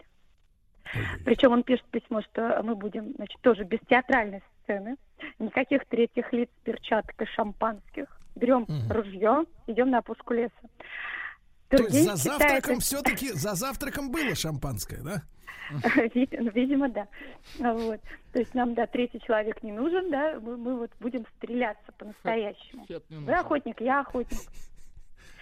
А, а, и а, Тургенев понимает, что он э, вообще Завалит. стрелял только, да, стрелял только, может быть, дай бог, в уток. Ну, а Толстой-то офицер, извините, боевой. А Толстой стрелял в людей, да. Вот. Поэтому, слава богу, дуэли не состоялась. Нет, погодите, А, погодите, погодите, Марина, а что же, та- что, неужели Тургенев дворянин, мог ретироваться и сказать, извините, я боюсь? А, а, ну, извините, я боюсь, это действительно читалось в контексте того, что Тургенев пишет письмо опять а, Толстому а, с просьбой забыть этот конфликт, он извиняется, и, в общем-то, все подостыли. И предлагают они друг другу больше не общаться, да, чтобы избежать а, конфликта. Я вашу А. бороду видеть больше не могу, да? А, Ну вот тут интересно. Но однако, вот эм, возвращаясь к Толстому, почему он себя так вел, а, почва для этого была Мария Толстая, которая была безумно влюблена. Вот здесь без женщины Сергей не обошлось, как вы можете заметить. Так, А, так, так. э, Она была влюблена в, э, в Тургенева. А как вообще Это напомните, произошло? напомните нам, м- м- м- Марин, кто такая Мария Толстая у нас? Сестра, сестра э, Льва Николаевича. А что, Мария какое Толстая. дело есть графу да его сестры? И Это нравится. в А, свободной Конечно. стране.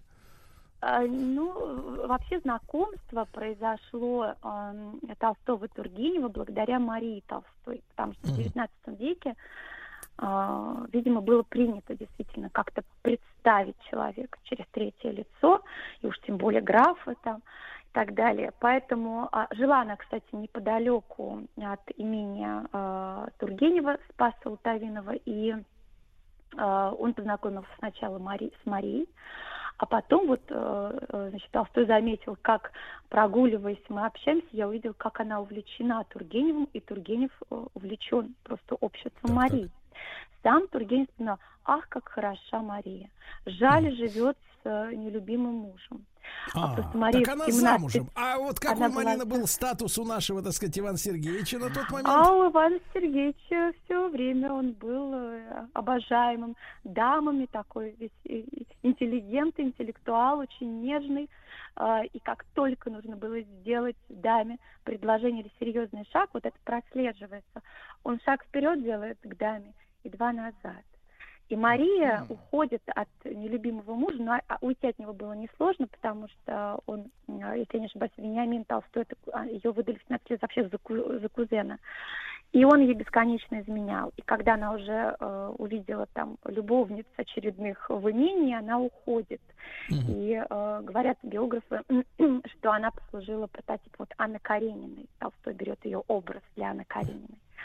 Но, Толст... но Тургенев ей не делает никакого предложения, даже не делает какого-то более серьезного там страстного шага в ее сторону, она страдает.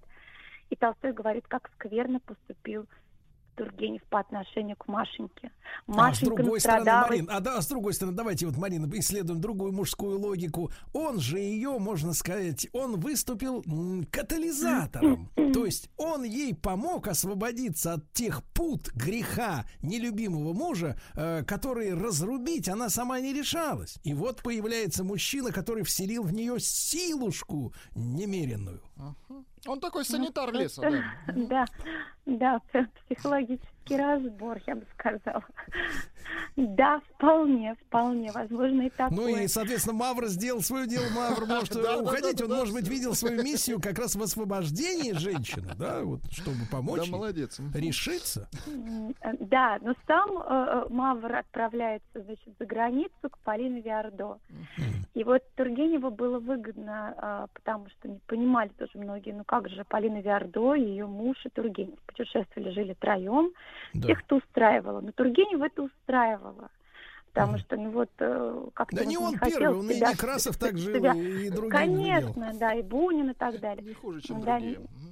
Поэтому э, тут уж вот Мария Толстая потом нашла себе действительно э, за границей э, там какой-то был роман, от которого появилась значит, там, дочь, и она оставляет за границей. Там уже другая история. Но вот Лев Толстой затаил эту обиду, вот, в общем-то, видимо, из-за Машеньки. И причина вот придраться там к Пелагее, да, к дочери, ну вот это вот только была лишь такая причина, да, поэтому, В- однако, надо сказать, что на закате своих дней Тургенев... Так, так, так, Марин, сейчас Толстому. маленькая, маленькая остановочка, очень важная для нашей аудитории и для Владика. Получается, смотрите, э, Лев Николаевич-то у нас м, так сказать, гнусно поступил. То есть он, смотрите, э, на голубом глазу Иван Сергеевич восхищался произведениями э, графа, да? А, предложили им, значит, встретиться. Э, Иван Сергеевич-то с чистым сердцем, ну, наконец-то, думаю, брательника увижу, э, так сказать, э, женщины прекрасной Машеньки.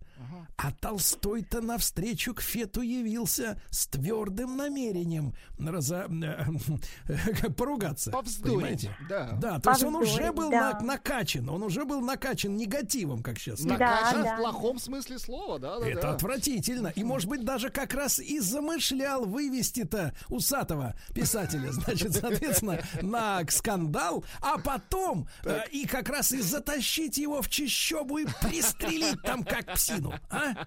Как вам такая Да, литературная версия? Да, а? так и было. Да Прекрасная версия. Да точно Да, я вам да. так и И вот. Фет также рассказывал Убийца. подобные слухи в А литературных знаете, что кругах. было с тем письмом извинительным? Прочитал его Левушка. И сжег. И да, и, и сказал, не дошло. Вот не Ага, дошло адрес у письмо. меня другой, Да, Божедомка я, я 7. знаю эти дела. Точно так и было. Он сказал, не дошло. Ты посмотрите, это получается, Да. Марина, самый настоящий исторический детектив. Представляете? Абсолютно точно. Да, да, на- надо, я так и вижу книгу на, с портретом Толстого «Замыслил худое». Друзья мои, а, Марина Бессонова-Хворостовская, гид, экскурсовод, культуролог, э, конфликт Тургенева и Толстого. И это еще ведь не финал.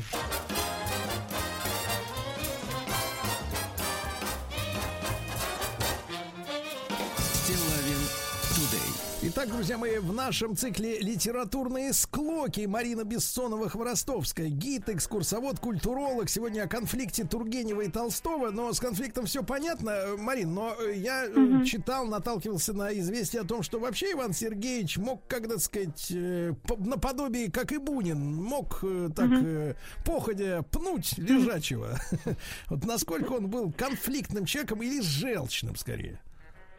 А, ну, я бы не сказала, что он был желчным человеком, потому что, ну, он был вот из всех, наверное, таких возможных отрицательных черт, он был жутким перфекционизмом, перфекционистом. Он э, перед тем, как, допустим, ложиться спать, проверял, все ли на своих местах, все ли Мгм. правильно расставлено. Он в день там менял э, несколько раз белье и натирал свое тело, значит, одеколоном и губкой. И по воспоминаниям... Ну, это а, надо к специалистам, кстати, психиатрам обратиться было, конечно. да. И, э, и по воспоминаниям писателей, он очень любил смеяться просто для, до какой-то истерии, и, естественно, он подшучивал над многими, что э, это не нравилось, там на него многие обижались. Он, допустим, Достоевского специально э, вовлекал в спор, издевался над ним. Он был очень, вот он раздражал еще многих тем, что он был просто высокого, скажем так, интеллекта, умный человек. И даже А давайте так, такая- он был Да. тролль 80 уровня. Да, да, да, он прекрасно играл в шахматы, он знал, что человек, ну, как бы проиграет, но все равно он доводил вот до этой истерики а, а, многих. И надо сказать, что а, Достоевский, прошу прощения, Достоевский все время вовлекался в этот спор и доводил его до какой-то вот высокой степени истерии, как писал Панаев и тот же Фет.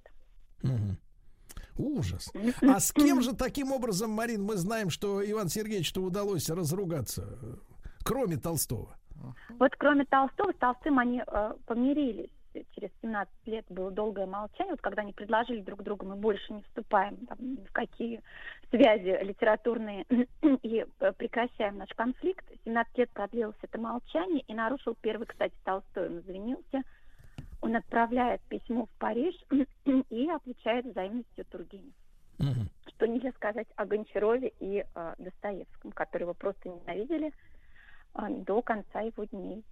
Э, Гончаров его обвинял в плагиате. А Когда Гончаров напишет э, обрыв, но еще не напечатает, он читал среди своих, э, скажем так, литераторов, среди своих коллег. А, И позже Тургенев пишет «Дворянское гнездо», накануне это все печатается.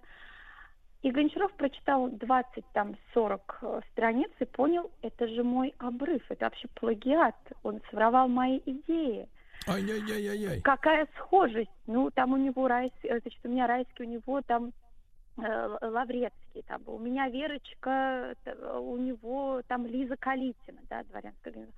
То есть, и а, главное, что ему показалось, что и тот, и другой, они показывают действительно упадок дворянского гнезда, да, дворянского вообще вот этих нравов этого мира, как все пошатнулось. И сначала Гончаров его обвинял э, в письме, потом в открытым текстом. Все дошло до Третейского суда, надо сказать. Когда э, ознакомились э, с обвинениями значит, Гончарова, э, по- по- почитали обрыв там «Дворянское гнездо», то Третейский суд э, решил, что это не плагиат, что они не могут удовлетворить э, обвинения Гончарова, что вы работаете на одной русской почве, господа. и что Просто почувствовали «Дворянское тему гнездо», вместе, да? Да, пошатнулось. И что э, э, действительно там вот Верочка, э, там Лиза Калитина уходит в монастырь, женщины верующие, у него верующие, и что женщины все верующие в России, а каждая третья уходит в монастырь, они говорят. Поэтому никакого плагиата в этом они не видят. Но Гончарова это, конечно, не удовлетворяет, он продолжает обвинять Ту- Тургенева. И ну, самое интересное, что бы теперь не написал Тургенев, Гончаров видит в этом плагиат. Потом он А, обвиняет кстати, всю кстати, западную Ма- Марин, а- а вот, литературу. а, Марин, а вот выйдя, выйдя, выйдя из печати вот оба этих произведения, пользовалась какой из них большей популярностью в то время? А, ну, первое просто выходит «Дворянское гнездо», а накануне потом обрыв печатает, если я не ошибаюсь, в 60-е годы 19 века Гончаров. А, поэтому я думаю, что Тургенев пользовался... Ну, Украл, его первым, украл. первым узнали, да, Украл. вот первым, скажем так, по- получил это обожание. А, вот. А ну, вывод-то какой, Марина? Не, не надо читать-то никому кому не попадя, правильно?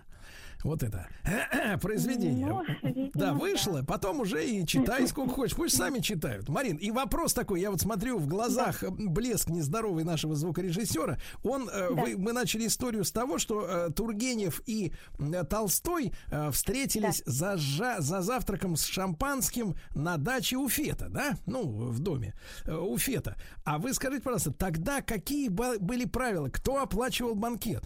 Потому что они друг к другу ездили, ну, как бы, и- они...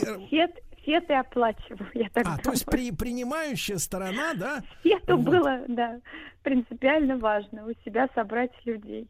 Вот, причем, я так подозреваю, Фет знал о напряженном, скажем так, вот, ну, таком э, настроении со стороны Толстого к Тургеневу. И, может быть, возможно, Фет был таким вот посредником, э, сталкивал лбами двух писателей. Ну, то есть он Вот. вложил это свои инвестиции, э, вложил свои инвестиции в шампанское, в простыни, там, в, в- шарф для Толстого, да, для Катер, того, чтобы стол. погреть руки на возможности сплетничать потом обо всем об этом. Вполне, вполне. Какой ужас, какой ужас. Дорогие друзья, ну что, э, в принципе, готов э, сюжет для э, классного, ну, четырехсерийного, мне кажется, детектива, правильно? м, как минимум. А может и, и 8 серий, э, так сказать, если талантливых наймем пи- писателей, сценаристов, да. Вот, пожалуйста, сюжет. Толстой замышлял убить Тургенева, а?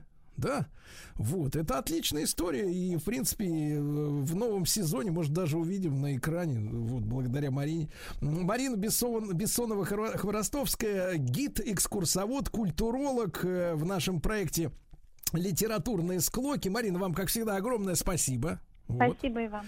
Еще больше подкастов «Маяка» насмотрим.